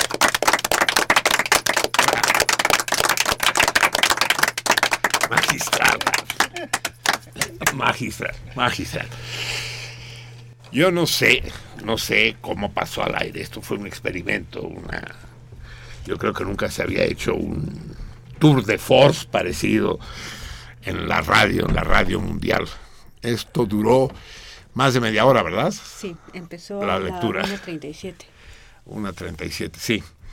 Y, y la lectura de Platas fue, puta, puta, qué cosa más absorbente. Yo sé que, que no es un texto sencillo, pues, es, remite a la lingüística de Saussure, a toda la teoría de, de qué es una señal, qué es un código, qué es un signo, qué, qué es el, el significante y qué es el significado y qué es lo real y qué es lo irreal y si las cosas que no tienen nombre existen no solo existen cuando son nombradas. En fin, es un mare magnum la propuesta de Ítalo. y de muy difícil ejecución, de muy difícil ejecución. Era tan fácil caer en la caricatura, en la y Javier ha sabido hacerlo de una manera absolutamente sorprendente. Y de primera intención hay que... ¿Cómo? De primera intención, es decir, sí. De primera, Yo no había primera lectura, sí. o sea, esto. y déjenme decirles algo. Es decir, me equivoqué de cuento, cabrón. este cuento yo no lo conocía. Yo conocía las cosmicómicas de Italo Calvino, pero ese cuento no viene ahí. Eh, encontré, yo les diría, vayan y consigan el libro en chinga, porque esto es un tesoro. Pero no hay. So- pero no hay. Este era el penúltimo ejemplar en la Ciudad de México. Fue un verdadero, una verdadera epopeya encontrarlos. Eh, lo estuvo buscando el, el tiburón como un loco por toda la ciudad, no había. Eh, finalmente esta tarde, en el último momento, estábamos con Vica y el 9 y encontramos, eh, la gente de Colofón que lo, que lo distribuía, encontraron un ejemplar en Polanco, en la revista, eh, dos encontraron, uno en la librería El Sótano de Ciudad Satélite y otra en el sótano de Polanco. Nosotros estábamos en la del Valle, eran las 7 de la noche, pues, puta, en bodega ya no tenían ninguno, ¿no? Y entonces era como dar la vuelta a la galaxia, cabrón, exactamente, ¿no? Lánzate, Cruz. Buscar el signo. Uf, Vete a buscar el signo. Y, y- y me hablaba, iba en su Uber, el 9, dice, hay mucho tráfico, cabrón. Cierran a las 8, son cuarto para las 8, estoy apenas en Arquímedes. Espérate. Háblales, háblales. Háblale. Y entonces le hablaba, señorita, por favor, lo necesitamos para un programa de radio. No pueden esperar un momento. A las 8 cerramos. Me dice, sí, eh, le esperamos cinco minutos. Y mi, dígame qué le dice. Digo, no, déjeme, déjeme hablar a mí. déjeme. a, a ver, habla Marcelino, pero yo quiero hablar con el director. Y dice, dígame, no, el director, dice, el director, el gerente en ese momento no puede, ¿qué quiere? Dice, bueno, le voy a hacer un favor. Al- hasta las 8 puede llegar. Digo, no, pues ese no es favor, esa es la hora. Total, que finalmente aceptaron hasta las 8 y 5. Llegó en el Uber a las 8 y 6, ya habían cerrado, ya se estaban yendo. Y el libro de Ítalo Calvino, por favor. Aquí está, cabrón. Fueron por él. Y, y- y me habla el 9. Me dice, misión cumplida. Y entonces ya regresó a la casa con este ejemplar. Carísimo, el hijo de la chingada, vale 600 pesos. Es que es de ciruela. Y tiene 10 páginas. Eh, sí. No, no, tiene un chingo, pero por primera vez se reúnen todas las cosmicómicas en un solo volumen. Y este en particular, el que yo, no les voy a decir cuál es el que yo pretendía leer, pero, pero estaba seguro que era este. Yo por el título me confundí. Y a medida que iba eh, escuchando a Javier decía, no, ¿qué, ¿cuándo va a empezar el cuento que yo quería, cabrón? Y no, y no empezaba, cabrón. Pero se ponía más chingón, ¿no? Así, es, maravilloso, maravilloso. Todo un descubrimiento, toda una experiencia radiofónica. Espero que en el otro lado de la onda hertziana se haya vivido con la misma intensidad, gracias Holz, que también tuvo su papel, claro, ¿no? Es una música bellísima, como íbamos de planeta en planeta mientras Kluf, o cómo se llama el güey. Es que son dos, ¿no? Kluf y el otro hijo de pues, pinche madre que le va borrando los signos. Y, y sí, y mientras Holtz iba saltando de Marte a Júpiter y Júpiter a Saturno. Muy bien, muy bien, qué, qué maravilla. En fin, no soy yo quien debo elogiarlo, no somos nosotros, puesto que somos... Que escriban. eh, sí, eh, somos los autores. Bueno, el autor es Javier, evidentemente. No, el autor y- es Calvino. Y, y Calvino, ¿no? Y Yo nada más soy el lector. pero lo- los que nos atrevimos a hacerlo somos todo el equipo de sentido contrario, ¿no? No se asusten, no, sobre todo tú, Javier, no te asustes, no es una experiencia que vayamos a repetir demasiado, demasiado, demasiado menudo. No, yo- mira, yo encantado, ¿eh? Un tour de force, sí. Encantado. Iba tomando tragos de, de líquido el Javier. Como en la galaxia. Bien, amigos míos, como que no quiere la cosa. Ya son las 2 con 16 minutos de este 30 migoso. Criba, ah, ¿cómo, cómo le llamamos más? Cernidor. Eh, Cernidor. ah, y, el, y, y hay otro se- seudónimo.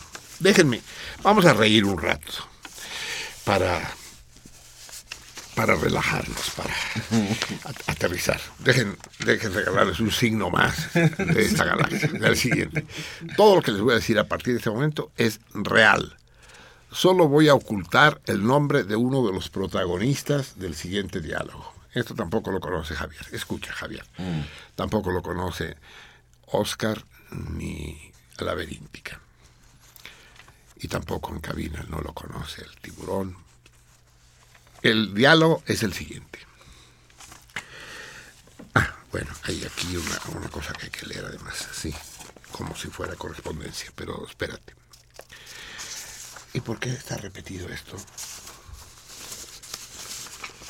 Ah, chinga. No lo tengo. Eh, Imprimió dos veces lo mismo.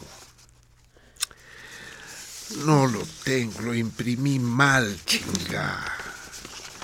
No, no quiero decir lo que es porque lo, lo leeremos la próxima vez. No, no hay más papeles, ¿verdad? No se quedó ningún papel en la mochila. No hay nada, no, y, y porque veo aquí repetido, repetida la carta de Antonio Vizcaya. Chino, hombre. Carajo, es vaciadísimo. Bueno, no se ha perdido nada, pues la semana que viene lo leeremos y nos reiremos todos. De momento vamos a aprovechar estos minutos que nos quedan. Bueno, vamos a escuchar un poco de música, ¿no? Para, para aligerar. Vamos a escuchar, porque es que, es que se están muriendo los rockeros, chinga. Y, y- y esto nos mete en problemas. Eh, se, se, se muere un, un cuate. ¿Les gusta el rock? ¿Sí les gusta el rock? Pinches salmones culeros. ¿Les gusta el rock? Pues ahí le va, cabrón. Si les gusta el rock y me fuerzan a poner rock, pues pongo rock. Y lo van a escuchar. Gracias a que se murió el muñeco. Eh, el, el muñeco, o Lalo Tex, se llamaba Everardo Mújica Sánchez. Y eh, originario de Ixtenco, Tlaxcala. Fue compositor, guitarrista, vocalista de la banda Tex Tex, formada en 1986. Murió la madrugada de este lunes 18 de enero, luego de haber ofrecido un concierto en Chimalhuacán. Eso va a ser mortal. Tex Tex fue uno de los más emblemáticas bandas de rock en México, de lo que eh, de lo que a la, a la Tex y su guitarra Fender son fundadores. De la que Lalo Tex, perdón, la banda de rock eh, más emblemáticas de México, de la que Lalo Tex y su guitarra Fender, debe ser un tipo de guitarra.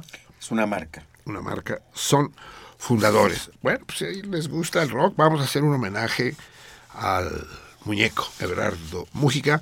Le pido a nuestro asesor en jefe en materias rockeras, el querido Dave, al que Oscar también es muy cercano. De hecho, nos conocimos. eh, Gracias a- decía, gracias a David en su cumpleaños, ahí, en esa fiesta magnífica. Y, y vamos a escuchar con el muñeco de Tex Tex. Disfrútenlo, hijos de la chingada, más les vale. Al muñeco y su ahora que no vives conmigo.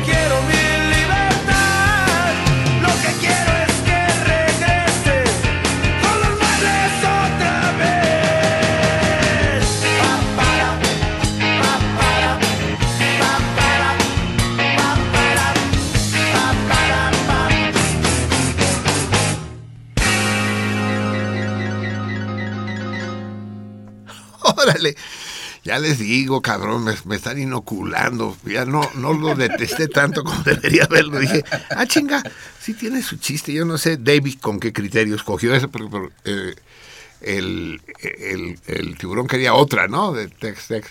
Pero esa está padre, ¿no? Está, sí, sí. Bien, pinche David, bien. A ver, vamos a leer la correspondencia porque nos dicen que hoy tenemos, a pesar de tener al Michelangelo Buonarroti en los controles, la programación está apretada. Y como hay director nuevo, cabrón, hay que cuidarse, no vaya a ser que nos caiga el hachazo.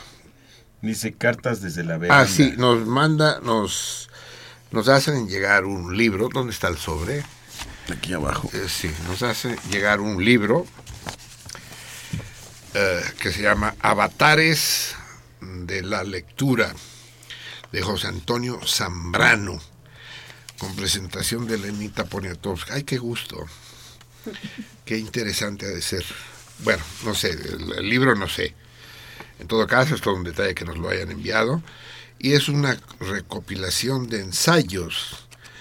Y viene acompañado con una carta brevísima, no sé si es del autor, de Sí. José Antonio Zambrano, Sí. en el que nos dice que Javier. Dice, cartas desde la veranda, 31 de diciembre de 2015. Procuraré escribirte desde la veranda cuando tenga oportunidad. Ve a la página 151. Tiene años, más de 35, que no veo al- a Raúl Moreno Wonchi. Me gustaría saber qué le dijo Pacheco de mi cuento Dragones Citadinos. Gracias. Saludos, José Antonio Zambrano. Sí, vi la página 151, menciona al querido Raúl, a nuestro capsulista, capsulero, capsuculero. y recibimos también una, una carta del gran Antonio Mapusteca desde, desde Santiago de Chile. Nos, escuchan allá rigurosamente, supongo que, que a partir del podcast, porque ellos van tres horas adelante, es decir, tres horas más tarde que nosotros. Ya ven que esto de la galaxia y las vueltas Te borran los signos. Sí, de circunvalación de la galaxia está cabrón, como diría. Y nos, nos describe lo siguiente, a raíz de lo que comentamos en el programa pasado de- del, del embrollo en el que metieron a Peña Nieto con la historia de los tres libros que marcaron su vida. ¿Qué dice Antonio Javier? Para mí, en relación con lo que decías, los tres libros que te cambiaron el orden, creo que no hay tal cosa, más bien uno se topa, a veces con libros con los que, por decirlo así, uno termina de identificarse demasiado, comprendiendo finalmente que lo que uno intuía era la verdad en cualquier perspectiva de la vida. El Gato Pardo de Giuseppe Tomasi di Lampedusa me obligó a leerlo olvidándome de la playa durante unas vacaciones. No podía dejar de leerlo. Qué, ching, qué, qué bonita imagen. Cuando lo terminé me di cuenta que había olas allá abajo. El Drácula original de Bram Stoker, a partir de la tercera noche de leerlo, te juro que me daba pánico bajar un pie de la cama para apagar la luz del cuarto. Creo que estamos de acuerdo en que es imposible determinar tres libros. Cuando leí El Trópico de Cáncer de Henry Miller, a mitad de la lectura y hasta el final, pensaba, la puta madre que parió este hijo de su chingada progenitora, tan cabrón, tan lúcido, tan genio de encontrarle hasta a la basura el lado sutil. Vasconcelos decía que hay dos clases de libros, los que se leen sentado y los que se leen de pie. Y no me olvido de la carta manuscrita que te vamos a escribir, amigo maestro. Hijo de su pinche madre, Antonio, qué bien escribe este cabrón. Ya hemos leído algún texto suyo. Él publica con un seudónimo en, en el Club de los Salmones de, de Facebook. Pero si no me autoriza, no voy a decir quién es. En todo caso, el cabrón dice es imposible decir cuáles son los tres libros que te marcaron. Y él los dice. No.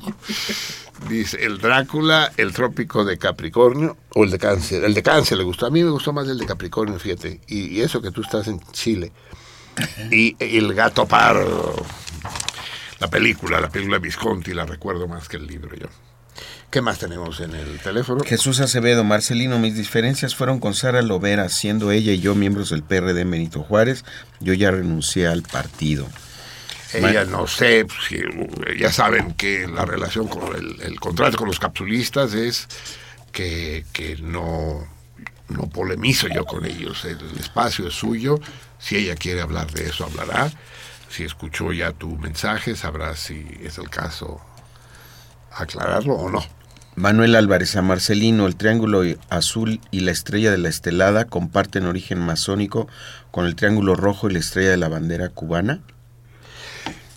No sé el masónico, pero sí, efectivamente, las cuatro estrellas, la de la bandera cubana, la puertorriqueña, la tejana y la catalana, todos son de la misma época y representan el anhelo de independencia de España. Martín Catalán, otro sinónimo de tamiz o criba es arnero. Arnero, ese no lo conocía. Luciano Picasso contesta el torito. Se llama Picasso, va de haber azotado. Carlos A. Los escucho desde que Marcelino se despedía de la bella Alba. Un saludo a Omar en la producción. Contesta el torito. Ah, ¿quién es? A ver, ¿cómo se llama? Carlos A. ¿Quién es Carlos A? ¿Quién es Miguel Ángel? Debe ser alguien de Radio UNAM, ¿no? Porque supongo que la Alba, la bella Alba de la que se refiere es nuestra amiga la continuista, ¿no? No sé. Carlos Sánchez. Antes era muy caro emitir los documentos para que... Pero hay que considerar que la tecnología de antes y la de ahora. Por ejemplo, la foto de Sí, claro, las pasaporte... vueltas a la galaxia, todos los signos cambian, cabrón. La foto de pasaporte en 1857 era muy cara respecto a la foto de los documentos modernos, que son muy baratos. Contesta ¿A poco había pasaportes con foto de 1857? ¿1857 dice? Sí. Sí habría pasaportes con foto, imagínate. Y en Mikado, dile. Lilia Peña pregunta, ¿qué opinan del nombramiento de Nicolás Alvarado como director de TV UNAM? Nicolás Alvarado es una persona culta, sin duda alguna. Ahora, una cosa es ser culto y otra cosa es ser buen funcionario. No es lo mismo. Ya veremos, pues. Además, con la culta, quién sabe cómo queda, porque. ¿Y la Secretaría de Cultura dónde? Ah, no, queda como eh, secretario de. eh, no, es con la culta, ¿qué dice ahí? No, eh, de TV UNAM. De TV UNAM, de de TV UNAM. UNAM, sí, sí, sí. De, de- ¿qué- de No sé. culta? Sí, de TV UNAM. Sí, TV UNAM cobrará, está cobrando cada vez más importancia con la digitalización, ¿no? Y aumentará su audiencia. Y sí, es necesario ahí gente con talento. Veamos. Yo lo que creo es que de repente se están rompiendo las formas de cómo la universidad designa a sus funcionarios. Es decir, que el señor Alvarado salga antes que el rector a anunciar que él va a dirigir. ¿Así pasó? Eh, sí, así fue. Sí. TV UNAM. Y que lo haga en Televisa, creo que es completamente fuera de lugar y es un... A mí se Es me un hace... mal augurio, Sí. sí. sí. digamos que sí. Y, lo- y los lentes de Alvarado también son un mal augurio. lentes blancos, sí. Martín Catalá, Catalán, quisiera hacer una invitación para mañana, hoy miércoles a las 19 horas en Álvaro Obregón 182. La maestra del círculo de lectura a la que asiste da una tesis muy importante para el tema de la resistencia para que también las cosas en el país, para que cambien las cosas en el país. Andrea Fernández, saludos a los compañeros del círculo que están escuchando el programa. Va, lo- nos hacemos eco y vuelve a repetir dónde y a qué hora. Es Álvaro Obregón 182 a las 7 de la noche. Al rato. pues. Álvaro Obregón 182. Creo que es la casa del poeta, ¿no? Exacto, ¿no? Es la casa de Ramón López. Ramón Velarde. López Velarde. Yo creo que sí, ¿no? Ujú, Creo que sí. Pero la casa, eh, ahí él que lava él un cuarto, él era, era- Sí, era sí. muerto de hambre. Eso es una casona, sí. Alberto González, un chingón saludo salmón a todos. Les quiero le quiero preguntar a Marcelino, la neta, ¿qué es lo que tienes en contra o no o no te gusta de resistencia modulada?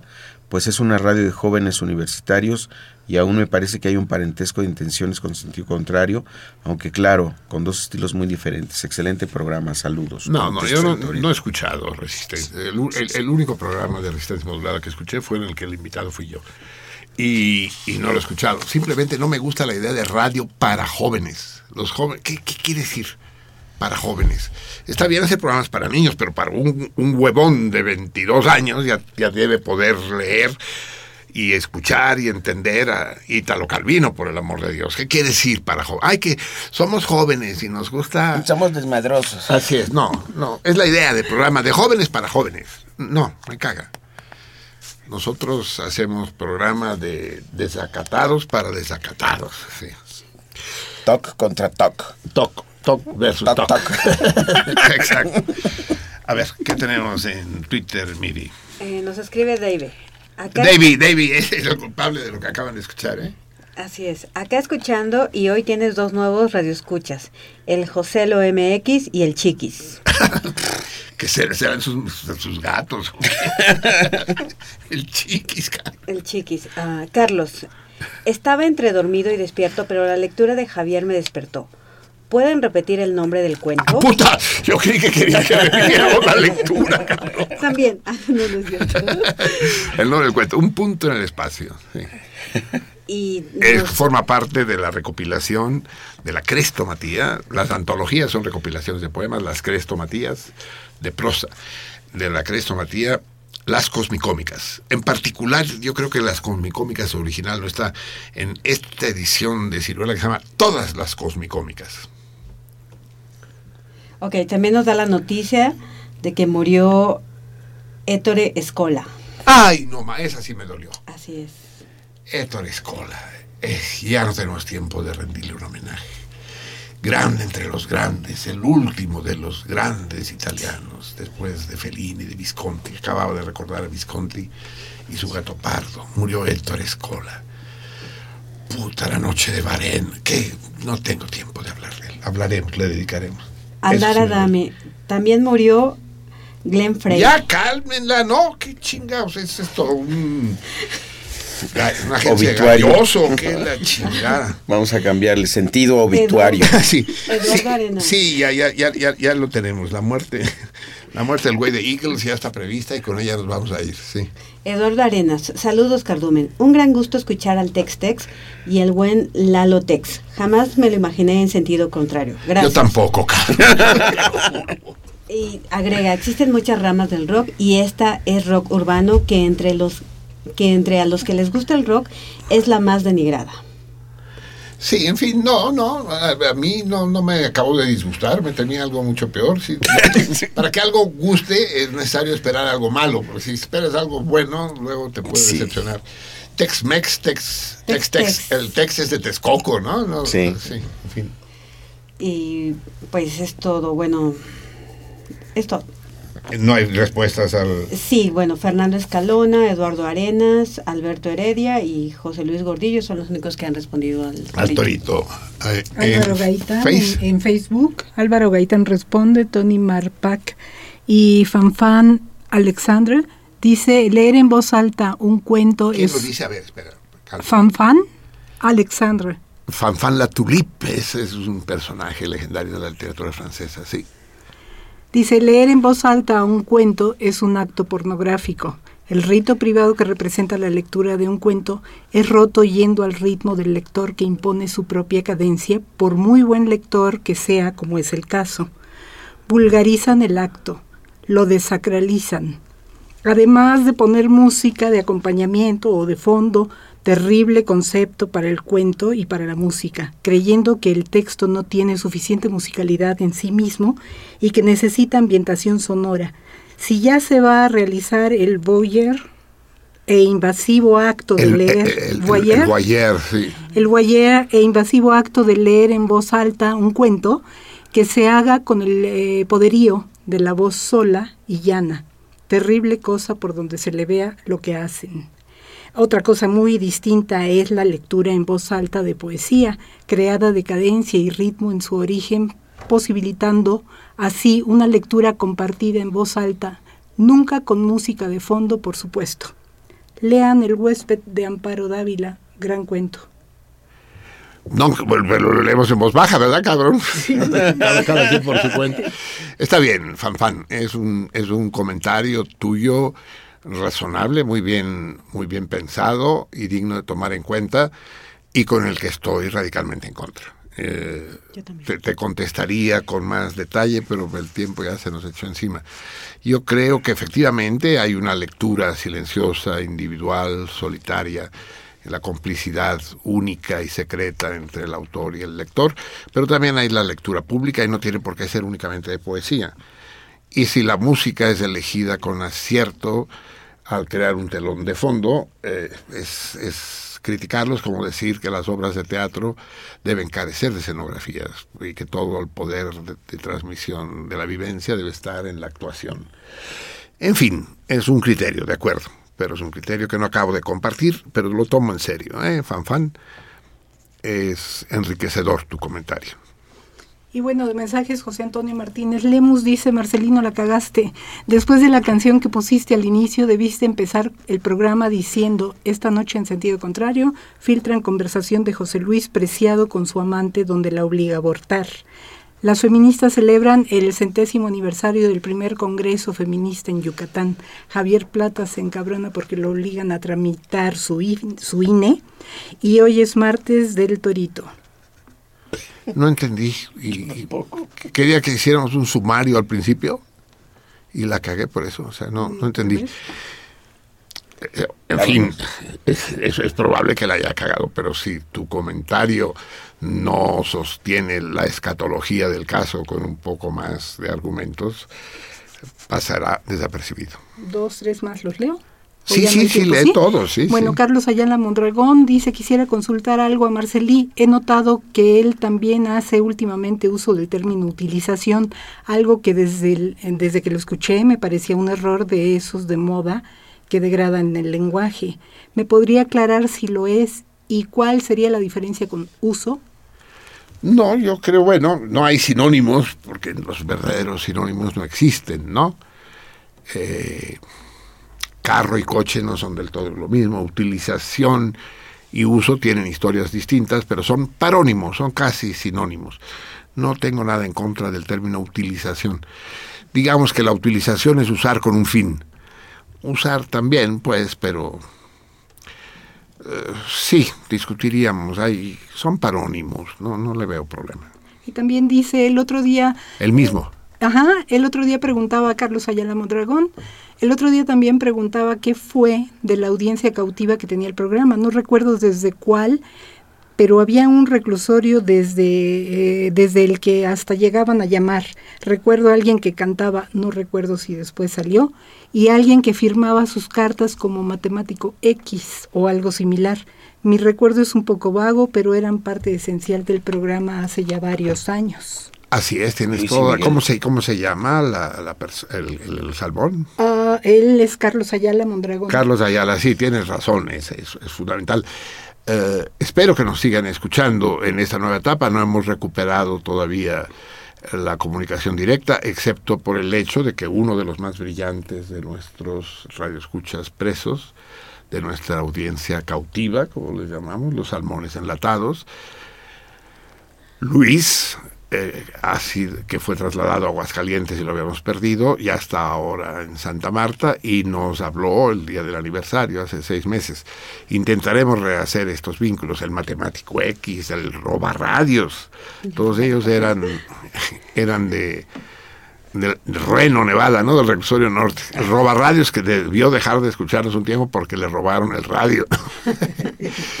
Miguel Ángel, las chiquillas de Marcelino desde el reclusorio femenino. Sí, es- es- espero que nos sigan escuchando. El que cantaba era Elvio. Elvio estaba en Camboya, en el reclusorio Oriente, y ahora se dedica a hacer bolillos y parece que le va bastante bien. Lo tenemos que invitar para que venga a cantar. Sí. Kakiko Cucafate, esa no la cantaba Nirvana respecto a la canción. Ah, de- de- dejemos ajá. que sea el propio Oscar el que diga la explicación. Ah, sí, es, es un cover de, de Nirvana, por eso se popularizó yo creo que todavía más De hecho, se popularizó con, con, con Nirvana. con Nirvana. Así es. Habla fuerte cuando hable. Ah, bueno. No, ya lo dijo que En la de casa hecho- me sabe gritar y aquí... sí, a mí. que dijo que esa, esa canción se popularizó con Nirvana. Así es. Así es. Bien, vamos a hacer el sorteo, amigos. Entonces, tomen las respuestas correctas. La respuesta correcta al torito de hoy, la pregunta era, eh, ¿cuál fue el primer utensilio formalmente desechable que, se, que entró en el, en el comercio mundial? Y la respuesta es la hoja de afeitar Gillette eh, que sustituye a las célebres navajas con los que se rasuraban los hombres hasta ese momento. Y la publicidad iba, pido por favor me ayuden al coro. Uno, dos. Para estar bien afeitado, hay que estar bien afeitado con Gillette. Diariamente con Gillette. Eso es Gillette, la hoja de afeitar Gillette y las respuestas correctas son de... Bueno, pero no sé si esto es correcto. ¿Cuál? Vi. Mi respuesta es el rastrillo desechable. No es correcto. Cuidado, Jorge Beto. No. No, no, es la hoja de afeitar. Lo dije clarísimamente. No es el rastrillo. Ah, Tampoco. rectifico. No había escuchado el ejemplo. Rastrillo desechable. Tampoco. Minerva Vázquez, la navaja para rasurar. Sí. La hoja de afeitar. Kim Cam. Puta, esto ya nos chingó. ¿Aquí hay alguno? Ninguna correcta. Alberto ¿No? Heredia dice el rastrillo, pero es incorrecta. No, no, es la hoja de afeitar. Así es. El rastrillo apareció mucho después. Y no hay ninguna que diga la hoja de afeitar. No, Min. No, bueno, pues solo hay dos. Minerva y Francisco. A ver, vamos a que nuestro invitado escoja. Ya veo a Minerva en la pulquería, cabrón. ¿Por qué no? Tal como dijo Sara, ya las mujeres conquistaron a eso, cabrón. Escoge uno y di su nombre en voz alta. Minerva Vázquez. Minerva. ya lo habíamos dicho. Ahora nos comunicamos contigo, Minerva. Les repito, el torito mensual, tienen tiempo hasta el 2 de febrero para responderlo. Es qué diferencia hay, qué diferencia funcional y de estructura hay entre un chiquihuite y un tenate. ¿Cuáles son las diferencias fundamentales? Y el premio entre los acertantes, no hay ni un solo participante, o sea, ni acertante ni no acertante hasta este momento. El premio es una litografía de Gabriel Macotela. Si se entera él de que no escriben por eso, se va a sentir durísimo. Va incluso a dejar la pintura. Amigos, nos vamos. Y nos vamos escuchando rock, por supuesto. Hoy salió un programa más rockero de lo que estaba previsto. Y es que efectivamente se murió también. ¿Dónde chingados está? Ay, Dios mío, ¿dónde está la hoja? ¿Quién me tomó la hoja de papel? Pues ya no está, la escaleta desapareció. Alguien se... Aquí está. Ya apareció. Eh, Frey, Frey, el, el- el dueño de las mueblerías Frey y líder de los Eagles de 67 años, joven, joven, si tiene menos de 71 es joven, murió el guitarrista de los Eagles, que dicen que fue un grupo de rock importante, cosa que no me consta, y del cual elige elige nuestro asesor Davy para despen- despedir el, el programa de hoy. Take It Easy, en vivo, de Quiero agregar 1977. Diga. Ojalá que no se muera Ricardo Arjona. Ah, sí, porque entonces, sí, exacto, ¿no? Con esto tengo. Sí, sí, sí, porque tendría, tendríamos que poner a escucharlo aquí. Cosa que tampoco estaría mal, ¿eh? Hay que, hay, hay que darnos también el frentazo contra la, la estupidez. El, el otro día leía que la técnica para despertarse efectivamente en la mañana es poner a Ricardo Arjona como alarma en el despertador. Buena idea. Te despiertas a huevo, cabrón. Nos vamos, nos vamos con Take It de los Eagles y con el guitarrista Glenn Frey, que a quienes les gusta mucho, les gusta mucho. Nos vemos en una semana, salmones, anarquía y cerveza fría.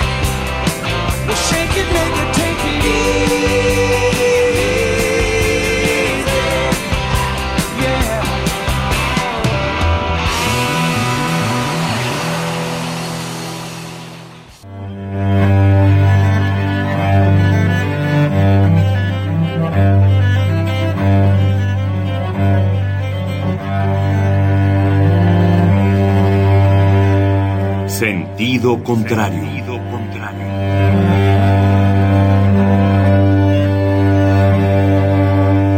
El Museo Universitario del Chopo presenta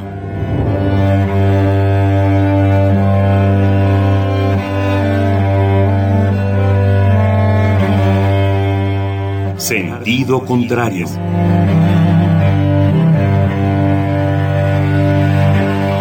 Una emisión de Marcelino Perellón. producida para Radio UNAM, con la participación de Javier Platas.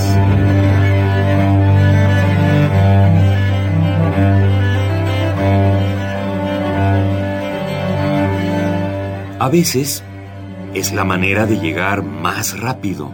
A veces. A veces es la única manera de llegar. A menudo es la manera de no llegar. Y pese a todo, casi siempre es lo único que tiene sentido.